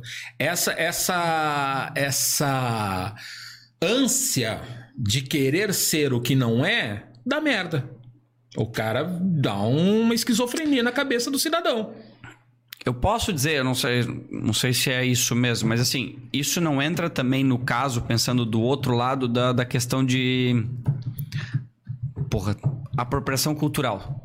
Apropriação cultural. Oh, sentido- isso é divertido sentido assim, fazer. De, de, de pegar, sei lá, eu, eu pego esse exemplo, sei lá, passei, meti um dread. Não, tu não pode botar dread, porque isso é Cara, a apropriação, apropriação cultural. cultural ela se dá da seguinte forma. Toda vez que eu coloco um traje, toda vez que eu compro um traje novo, eu pesquiso da onde é aquele traje. Quando eu sou questionado, eu digo: não, esse traje é assim, assim, assado, é de tal e tal, tal lugar, e eu coloquei ele porque eu me identifico muito mais com esse traje do que com aquele traje que é de um outro lugar da Alemanha que não há negros. Entendeu? Tá. Diferente de eu pegar uma, uma loirinha, o estereótipo germânico, e olho ela de trança. Por que, que você está usando trança? Ai, porque é bonito. Você sabe a origem da trança? As mulheres negras, as escravas, usavam tranças para colocar o, pra- nas plantações de arroz, para colocar arroz dentro da trança, para chegar dentro do- da senzala e tirar e ter o que comer. Então, a trança carrega um estereótipo histórico. Carrega um, um grau de história por trás daquela trança. Entende? Então, é muito importante. E aí, talvez vá ao encontro do que você me perguntou lá, aquela questão do lugar de fala. Né? Eu posso ter um, ne- um branco falando sobre racismo? Deve. Vou ficar orgulhoso se eu tiver um branco falando coisas sobre de, de discussões étnicas raciais. Tenho vários. O meu pai de santo, ele é branco. O Doté, meu pai Pepe Cedrez, ele é branco. Só que ele é, é- ele é meu pai de santo, velho. E eu vou respeitar é, é, esse lugar dele de pai de santo, mesmo ele não sendo negro, porque ele tem uma, uma bagagem histórica dentro da religião que faz ele estar nesse lugar. Então ele tem um lugar de fala para falar sobre o candomblé, por exemplo. Ele tem um lugar de fala para falar sobre a Umbanda, mesmo não sendo negro. Deixou de ter uma, uma predominância negra dentro das religiões de matriz africana. Sabe? Assim como deixou de ter uma predominância branca dentro das religiões é, é, neopentecostais. Uhum. Então, o lugar de fala ele se dá quando quem está falando não respeita o que ele está, ele está falando. Entendeu? A apropriação cultural ela se dá quando alguém usa, se apropria daquela cultura para si sem respeitar a origem dela. É. Então, quando alguém vem me dizer, mas tu é preto e não pode colocar traje, lá vamos nós. É. Não, eu concordo contigo, mas assim, eu pegando o exemplo da trança, o que eu penso é a mesma coisa com o traje, porque assim, às vezes existe. a- não existe a intenção e a história, às vezes, ela é tão longa que o, o, o fato da trança, ela existe uma, uma identificação com o povo negro da forma que tu falou, mas a mesma coisa que talvez ela tenha sobre a questão do povo germânico, viking. Assim, ó, eu não sei, é algo tão complexo que eu não sei história. O que, o é que, o que eu é. quis dizer de uma pessoa falar assim, ó, tu não deve. Eu falei, poxa, mas eu não sei, não é mais fácil tu me É dizer, ó. esse só não pra tu- deve é foda. isso, era mais fácil dizer assim, ó, tu tá usando uma trans, tu, gostou- tu sabe qual é a história que pra mim tem um significado da trans? Deixa eu te dar essa informação. Se tu quiser, usa, mas agora eu te dei uma informação a mais pra tu falar, olha que legal. Tu As- vai se sentir à vontade depois que eu terminar de falar? Sei, po- pode ser que sim ou pode ser que não, mas eu compartilhei uma informação contigo e a vida segue. As pessoas assim, ó, tu Essa não deve é- usar isso porque... Porra, mas calma, Essa- mano, eu e tava... Esse negócio de. É, é, é a tal da. é- é- assim, ó. Isso é relativamente novo. Eu lembro dessa discussão do- da, da- da apropriação cultural. Entendeu? E, e na época que tava bombando essa discussão, o que, que eu fiz? No, no- no- eu usava muito Facebook. Peguei minha foto, troquei minha foto de perfil e botei minha foto de, de traje germânico. Vem discutir. é? Vamos discutir. Vamos discutir. entendeu? Vamos pra porrada. Entende? O não pode é, é, é- é punk. entendeu? Perfeito, eu concordo, eu concordo totalmente. O não pode tá errado. Eu querer impor alguma coisa sem tu nem saber o que Cara, a pessoa um tá dos pensando. maiores sambistas que existem em, São- em Blumenau é branco. Paulinho Tilleman.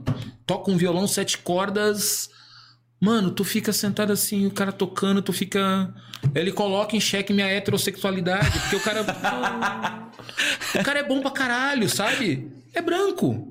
Só que ele tem um respeito tão grande pela cultura negra e pelo samba que o coloca numa condição que, cara, tem negro em, em Blumenau e em São Paulo, na, no Brasil, que não faz o que ele faz, que não conhece a história do samba como ele conhece. Entende? Dá a ele um lugar de fala para falar sobre samba. Mesmo não sendo negro, que a origem do samba parte de uma negritude. Cara, Ele tem essa consciência de que ele não é negro, tem plena consciência disso, e ele se coloca como um cara não negro dizendo: "Porra, dá licença, eu posso fazer isso?" Dá licença, eu Família Oliveira, da pastelaria Oliveira, segue lá no Instagram. cara, é uma família, Gilmar, ah, ai meu Deus, eu vou esquecer o nome da minha presidenta, e três filhas. Cara, é uma família toda branca que faz que fazia samba, sambas com demais. base na Portela, que o, o Gilmar vem ensinando as meninas junto com a Giane, vem ensinando legal. as meninas desde criança. Uma toca viol... uma toca pandeiro, uma toca surdo, e outra toca rebolo. O pai tocava cavaco e a mãe cantava. Bicho,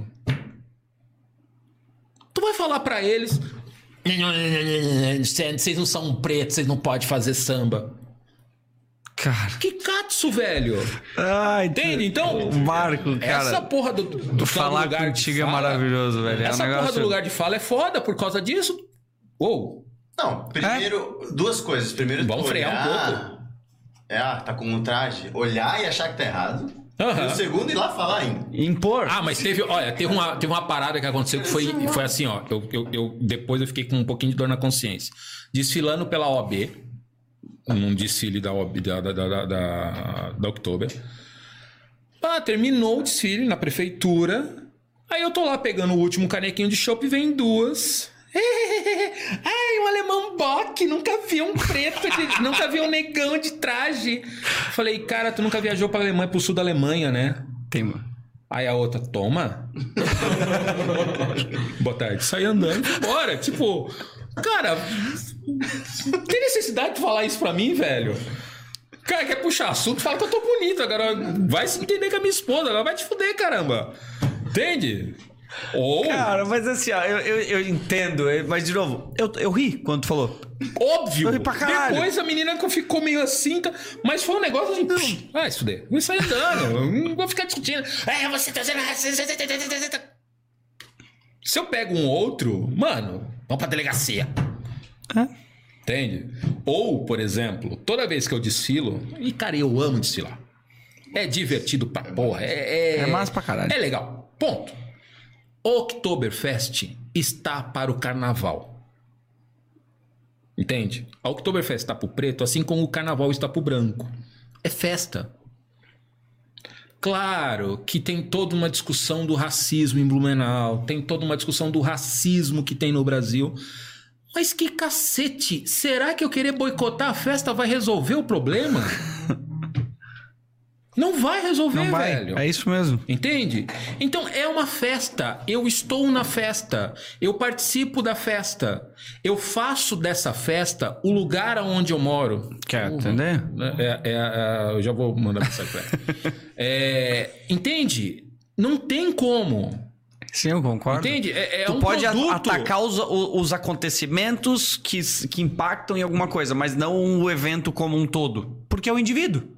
Acho que a gente tava falando do, do- Cara, tu falou do negócio ali sobre sambista, eu queria até tua opinião sobre isso. A gente conversou um pouquinho quando ele tava comentando assim sobre sambista e tal.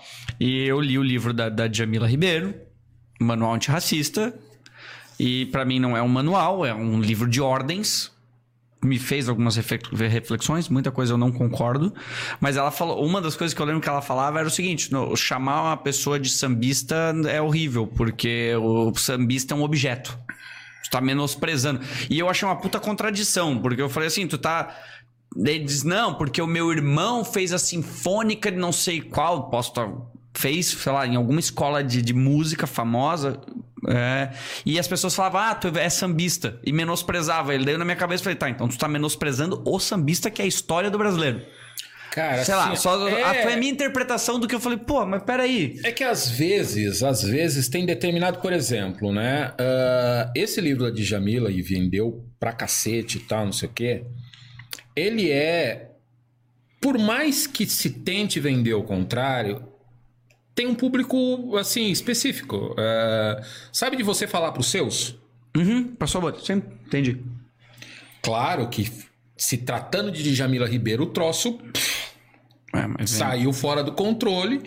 E aí, ao sair fora do controle, saiu fora da bolha. E aí, quando sai fora da bolha, cara, eu vou precisar desenhar o que tá escrito ali. É exato. Entendeu? Eu vou precisar desenhar. O, o, o livro, por exemplo, do Dr. Silvio de Almeida, que conta a história do. da- que ele explica o que é o racismo estrutural, eu tô até lendo de novo.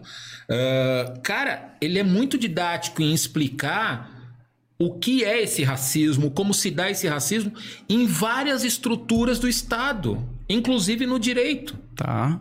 entendeu? De forma, de, de forma acadêmica, muito didático, mas acadêmico, para que, porra, cara, o racismo e vai montando o racismo na economia, o racismo no direito, o racismo na sociedade como um todo e vai categorizando esse racismo, o racismo institucional e vai categorizando esse Mas ele de dá racismo. uma forma de como Mas ele- atuar com isso, de como entender Não, não, e agir. ele constrói, Entendi. ele coloca você a pensar que, olha, esse racismo hoje que existe é um produto ou um subproduto do que se teve como escravidão no Brasil.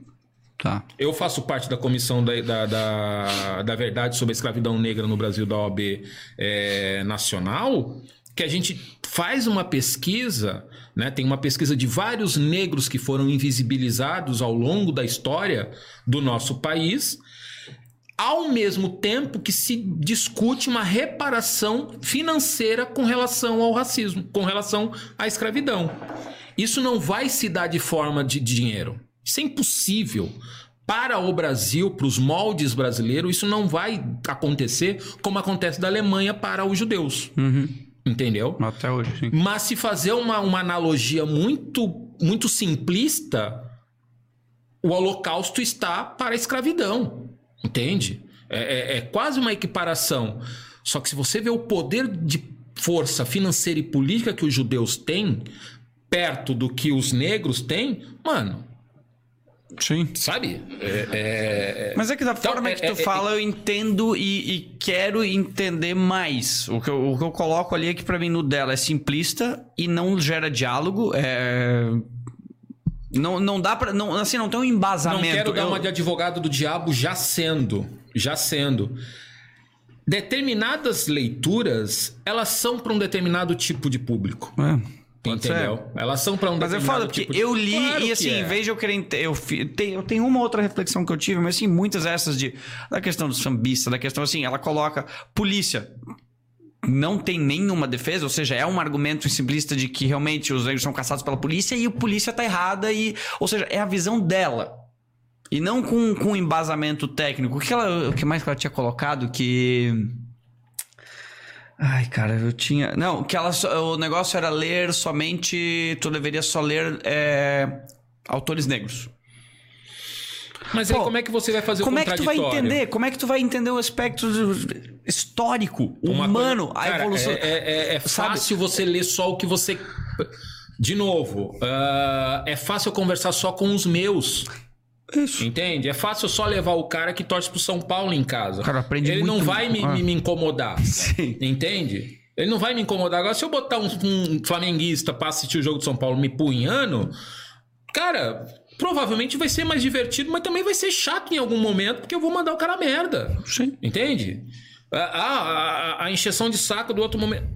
Tô simplificando uma discussão? Tô. Eu consigo discutir com um, um deputado estadual racista? Consigo.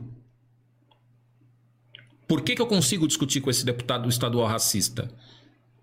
Literalmente racista, porque as falas dele são racistas. Ah, porque eu sei ou eu já li coisas que levaram ele a ter esse tipo de pensamento. ele em nenhum momento conseguiu ler algo relacionado aos negros. Ele cria uma narrativa única que o coloca numa condição de dizer o seguinte: foda-se o que tu pensa. Direitos humanos? Tá defendendo o bandido. Ponto. Tá rolando agora a discussão. Eu vi um, um blog de notícias. É um blog de notícias. Ah, a manchete era: presos serão vacinados antes de você. Aí a matéria. Ah, aqueles que roubaram, mataram, estupraram, não sei o quê. é, o lixo da sociedade vai receber a vacina antes de você. E discorre a matéria. Eu li aquilo, eu vou responder. O tópico já é, já é Não. assim, tendencioso. O Na- tópico já vem assim, ó, já vem a, a, a- manchete. me essa. faz questionar, mas o que, que eu entraria? Eu entraria pra tratar. Mas qual é a justificativa? É, Deve ter algum ler, motivo. não tinha justificativa. A única coisa é o, o discurso Queria- do tipo, tá vendo, cidadão de bem? Você que paga seus impostos, vive na- na- na- nas regras da lei, você não vai receber vacina e ele vai. Mas é um caralho de asa em botar na cabeça do cara de que, porra, bicho, tudo se diz cristão e acha que aquela montoeira de cara que estão dentro de um espaço que era pra caber 10, cabem 18, cabem 23, que é a realidade hoje do PRB. Você acha que aquilo é o ideal? Aquilo vai é, é, resolver a situação? Esse mesmo cara não entende que esse maluco vai sair alguma hora daqui lá de dentro. Ele não vai viver lá dentro para sempre. E ao sair, ele vai cobrar a dívida. Que ele sai de lá com sangue nos olhos. Entende? Pouco, a, a ressocialização no sistema penitenciário brasileiro é muito pequena. Perto do que a gente precisa, sabe? Mas tudo isso acontece por quê? Porque o sistema prisional brasileiro é falido. E aí o cidadão olha para lá, é, mas se fez é porque merece, se tá lá é porque mereceu. Hum. Vamos pesquisar a sua vida pregressa, querido? A diferença entre muitos que criticam os que estão presos é que ele não foi pego pela polícia. Uhum. Eu concordo. Já dirigiu bêbado, já bateu na mulher, já usou droga, sabe? Já cometeu fraude financeira pra cacete. A diferença entre um e outro é que um foi pego e o outro não. Não te coloca Às no. vezes um tem condição e o outro não também. É, ou tem condição de pagar Depois um bom advogado e o outro não. Entende? Então, cara, é. E aí tu olha pra isso e fala, de novo, lá vamos nós pra, pra, pra dicotomia de A contra B, de azul contra vermelho. A- a- talvez hoje a minha maior frustração, e eu sempre fui um cara nacionalista. Sempre, cara, cantava o hino nacional com vontade, assim, aquela porra, aquela Foda hoje você ter a bandeira do Brasil em casa. Eu tenho um bandeirão gigante do Brasil e, porra, se eu colocar aqui vai dar uma merda, pessoal. Vai não sei o que, vamos. Sabe? Chega a esse ponto. Eu tenho. da cor. Eu tenho. amarelo. Ah, apropriação cultural. eu, tenho duas, eu tenho duas camisetas da seleção. Porra, não posso mais usar essa camisa da seleção porque vão me chamar de Bolsonaro, não sei o quê. Que loucura, né, Que cara? merda, velho. E assim, ó, eu só gosto de futebol, eu só queria, né?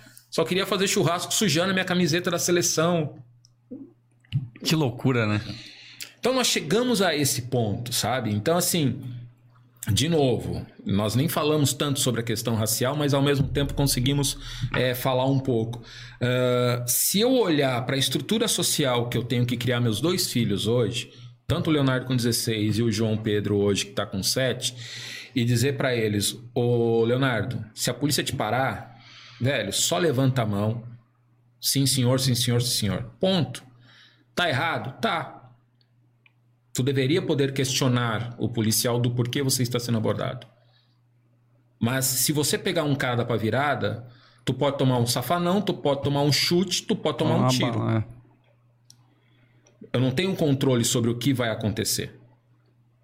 Pro João Pedro, que vai, na- que vai, vai crescer num outro tipo de sociedade, num outro tipo de, de, de ambiente, eu tenho que ensinar para ele que, ô querido, existe um mundo pra bolha fora de Blumenau.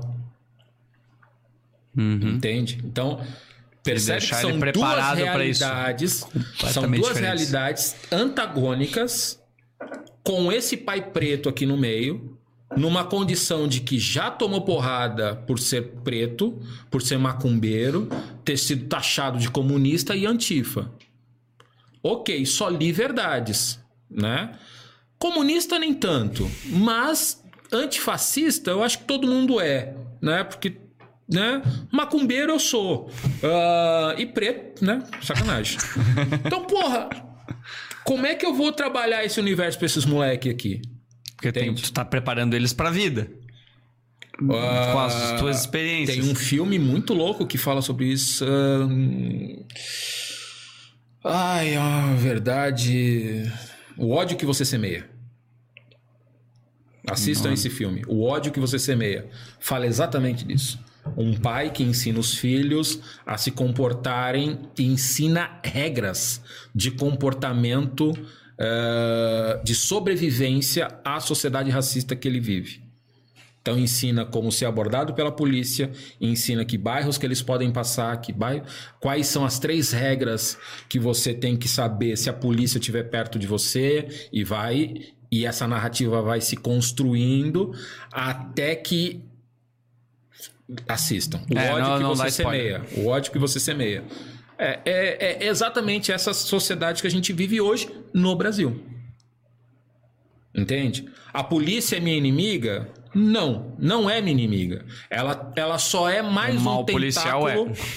assim como o mau advogado, assim como o mau médico, o mau professor, entende? E é um mau profissional, entende? É um mau profissional. Todos eles, todos eles amparados por uma estrutura racista. Esse Estado brasileiro sendo racista. Então, é louco isso. Então, é, isso é uma outra discussão muito mais longa, muito mais complexa, mas que se a gente entender que o fato de eu andar com as minhas guias amostras não é diferente de você andar com o seu crucifixo ou com o seu santinho no pescoço. Isso não me coloca numa outra condição de ser demonizado, mas eu sou. Entende?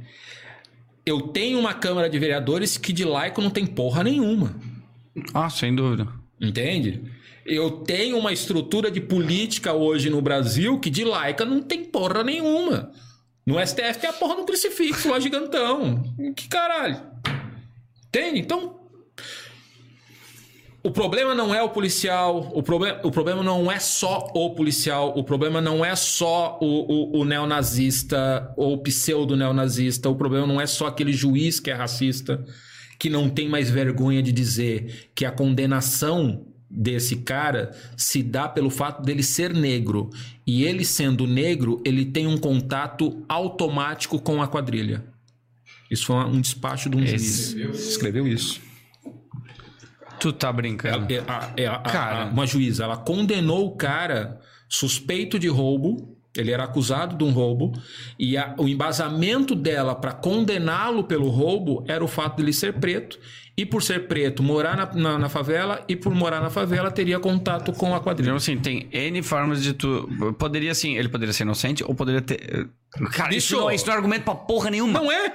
Entende? Tipo, tu achar. Tu fala, cara, Exatamente. Tu poderia ter dito assim, ó, não, ele tá errado, ele roubou mesmo. E tu poderia ter dito que ele roubou por isso, isso e aquilo. Mas tu usar isso pra condenar... tu- Exatamente. As provas, não, Cara, as tem noção provas do quão inocentavam, cara. Tirava o cara do lugar da, da, da- Isso, da- tá, do ok, assalto. ele não sentava, mas supondo de que fosse. Não, então, Isso é não é isso. justificativa pra nada, é, raci Exatamente. é, isso é racismo. Foi julgada por racista.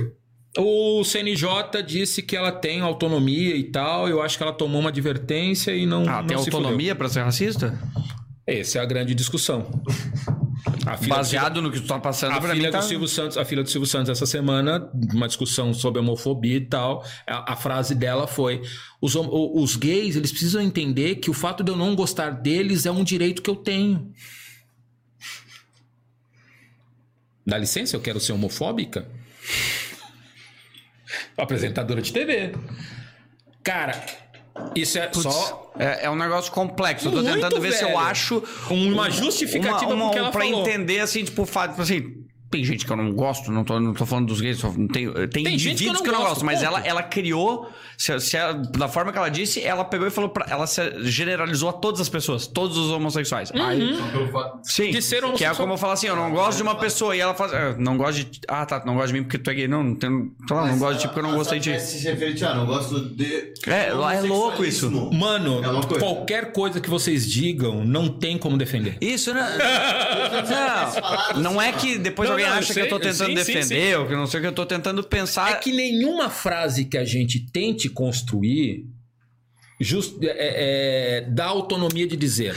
Isso. E aí, Porque o que eu ia dizer é o seguinte: nós tivemos uma eleição muito foda que foi a de 2016.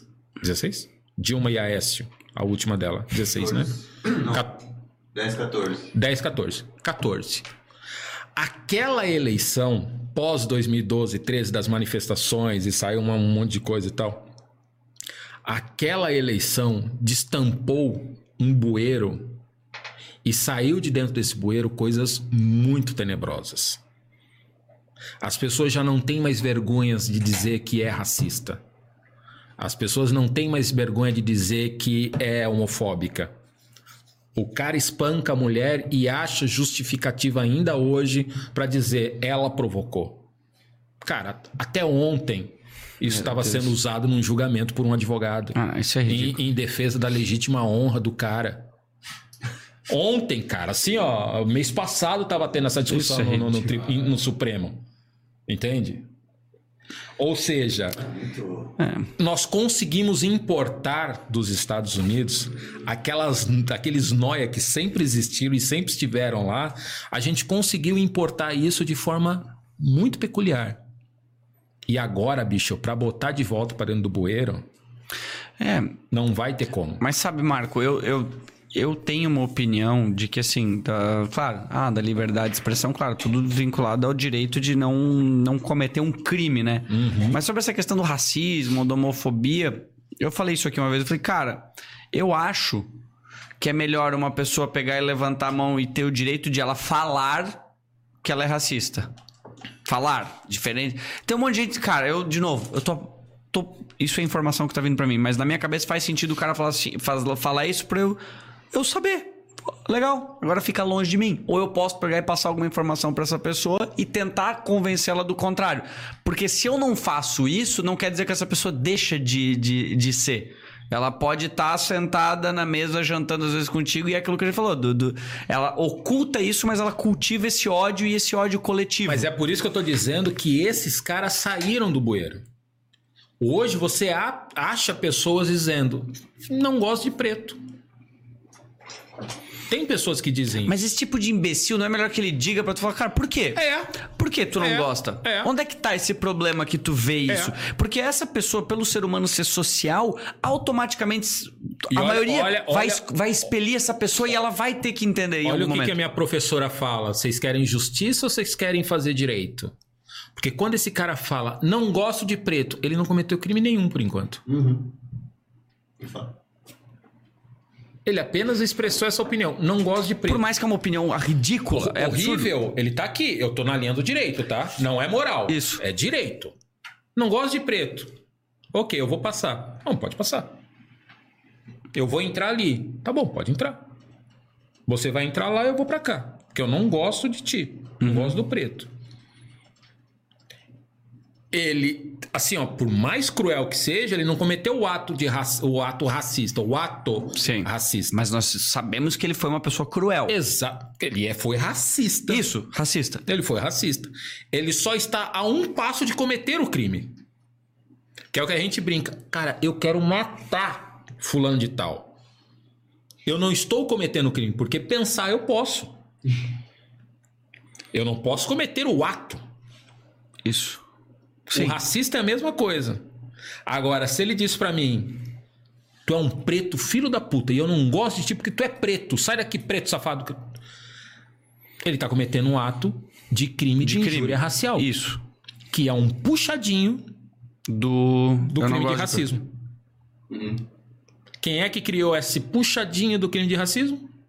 Um congresso branco tentando salvar os seus. Por quê? O crime de racismo, ele é inafiançável. Se tu comete o crime de racismo e é preso em flagrante, tu vai ficar preso até o dia do julgamento, até sair a sua sentença. Não tem fiança. A injúria racial, ela é racista. Só que ela parte para uma desqualificação do crime. Aí eu dou uma passada de mão na bunda do cara, dou um puxão de orelha, ai ai ai, não faça mais isso. Cara volta para casa, tá tudo certo. Mas é, eu tô errado. Eu, eu, queria entender se tu discorda se, se a tua. Sim, discordo. Não. É, então, era isso que eu queria entender. Porque assim. Claro que tá, cara. Assim, ó. De novo, uh, se eu tenho a tipificação de um crime, esse crime existe. Aí eu sei que, porra, se eu deixar isso do jeito que tá, eu sou o branco, tô lá no Congresso fazendo lei. Porra, tem essa lei aqui que pode ser uma merda pros meus. Vem cá, vamos dar uma melhorada nisso aqui. Aí eu crio uma tipificação dentro do Código Penal dizendo: existe a injúria racial, que é a injúria qualificada. Então eu chamar você de preto safado, eu estou cometendo uma injúria racial. No fundo, é um crime racista. Sim, concordo. Só que pro Código Penal e para as leis é um código, é, é um crime de, de é, é, é, menor potencial ofensivo. Ele é menos, ele é mais brando. O crime se torna mais brando. A punição é mais branda.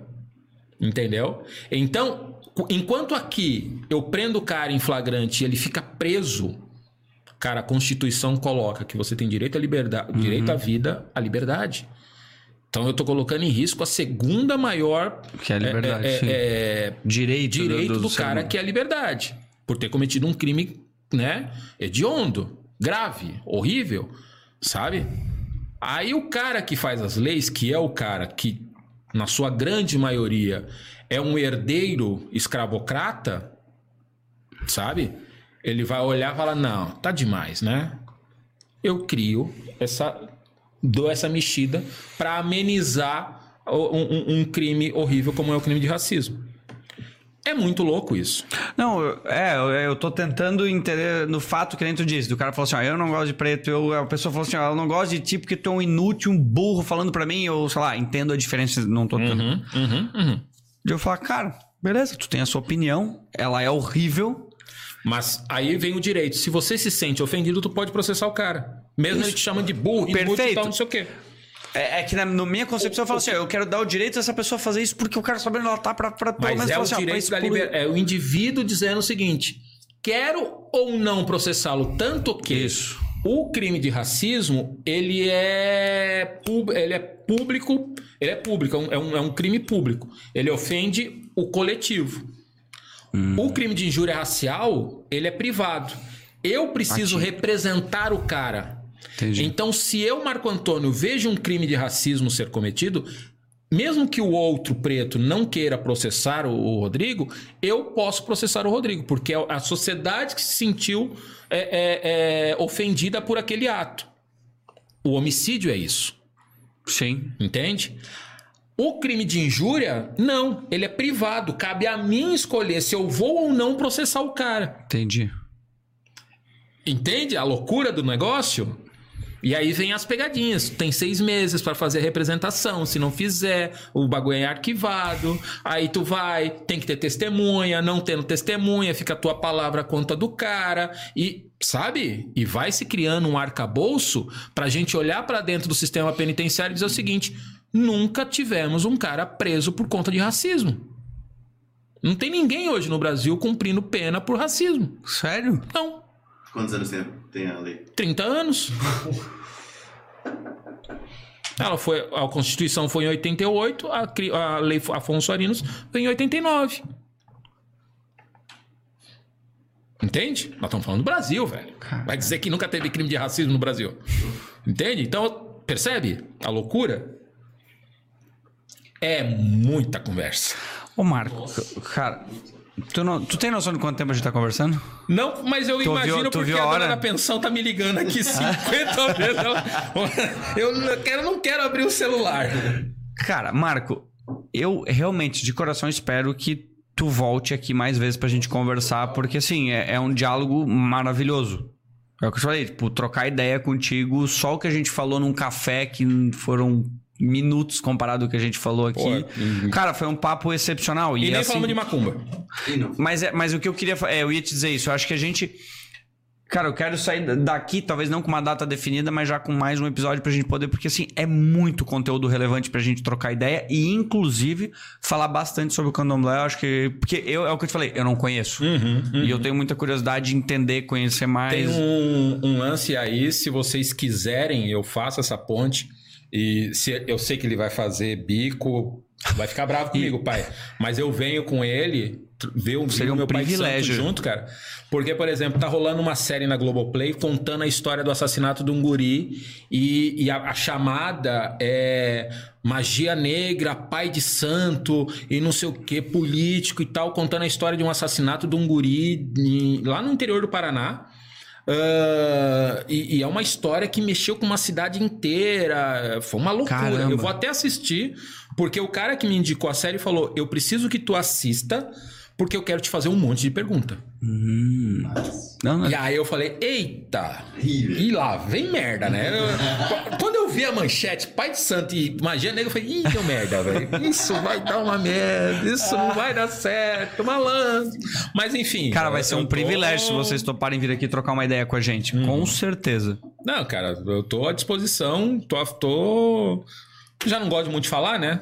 Cara, que já bom falei- que tu Ah, gosta de Eu- falar. eu- uma, e- vez, uma vez eu discutindo com a minha mulher num, num, num bar, assim, a gente conversando e tal, não sei o que, aí eu olhei pro lado assim, tinha uma mulher. Eu falei, caraca, velho, olha aquela mulher, não deixa o cara parar de falar. A mulher fala pra caramba, né? Ela falou, tu ouviu minha voz até agora? aí eu. Beleza, entendi o recado, tá Ponto. joia. Cara, de coração, de verdade, obrigado por, ter, por tu ter vindo aqui. E com certeza que tu volte. Queira, assim, espero que tu tenha se sentido à vontade, que tu tenha Sim, sentido. foi, Assim, que tu tenha gostado.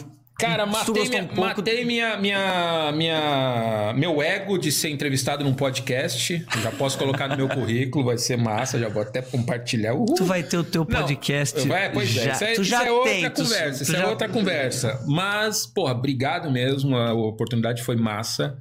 Ah, espero que quem assistiu e vá assistir, né, ah, goste bastante. Não existe verdade absoluta, eu gosto de dizer isso. Não existe verdade absoluta e não existe lados numa conversa. Quando a gente entra numa conversa é isso. Pega tudo que tu tem, bota numa caixinha e coloca de lado. Cara, conversa livre. Depois tu acrescenta as coisas dentro da sua caixinha e toca o barco. Não concordou? Vida que segue. Concordou? Vai te acrescentar. Mas, cara, respeito, empatia. Tudo bem, tem algumas coisas que são fora da caixa, não vou falar dele, do Cramunhão lá, mas deixa quieto, depois eu falo dele. Vai ter Vai mais. lá na minha rede social que você o que eu falo É, dele. inclusive, é isso que eu queria dizer. Vai estar os links das tuas redes sociais na descrição, tanto no Spotify quanto no nosso nesse vídeo do YouTube Uhum. tá ali. Eu não sei se tá o da resenha de preto que tá na que é o teu É, o Resenha de Preto é um produto do, do, do Informe Blumenau, Blumenau. né? Então, ele fica que é dentro... animal, que é muito fica bom. dentro do, do, do, do produto ali, que é um dos produtos do Informe Blumenau, que é uma oportunidade também que também dá outra resenha, da gente trocar muita ideia. Eu gosto de falar, eu gosto de contar história. Eu acho que a minha ancestralidade me deu esse esse esse poder de fala. Os negros são da oralidade, da fala. Né? Nós, por muitos séculos, fomos é, agredidos e invisibilizados porque não havia a escrita. Os europeus têm essa coisa da escrita, só que os meus ancestrais sempre foram pela fala, né? As histórias sendo contadas de pai para filho, de filho para é, é, é, vem da ancestralidade. Em volta do baobá, né? Que é uma árvore sagrada onde você gira em anti-horário, como acontece os, os ritos. Então assim, e tudo isso falado, cantado. Então é por isso que a gente talvez os pretos falem muito, a gente gosta de falar. Que bom, Que- então que que, bom. seja um produto pra gente É bom falar. demais te ouvir, cara. Sem dúvida. Obrigado, velho. Obrigado a todos aí, obrigado a galera da produção. Tem um bruxo ali que não aparece aqui. Tá Daniel é o nosso. Ele fica é o só- Gasparzinho. Ele fica, ele dá uns. Aí tu pensa que é um além, que é um herê, não, é um cara, que tá Cara, ali. o Daniel é um ser que ele vai ser entrevistado um dia. Ele, ele, a gente tá. Cada episódio, ele já tá aqui faz tempo. A gente descobre uma novidade dele. Meu Deus. Então, assim, ó, sobre- eu olhei pro lado, não é nenhum espírito, não. É um cara que tá ali, tá? Relaxa. Obrigado, gente. Valeu, meu irmão. Obrigado. Valeu. Tamo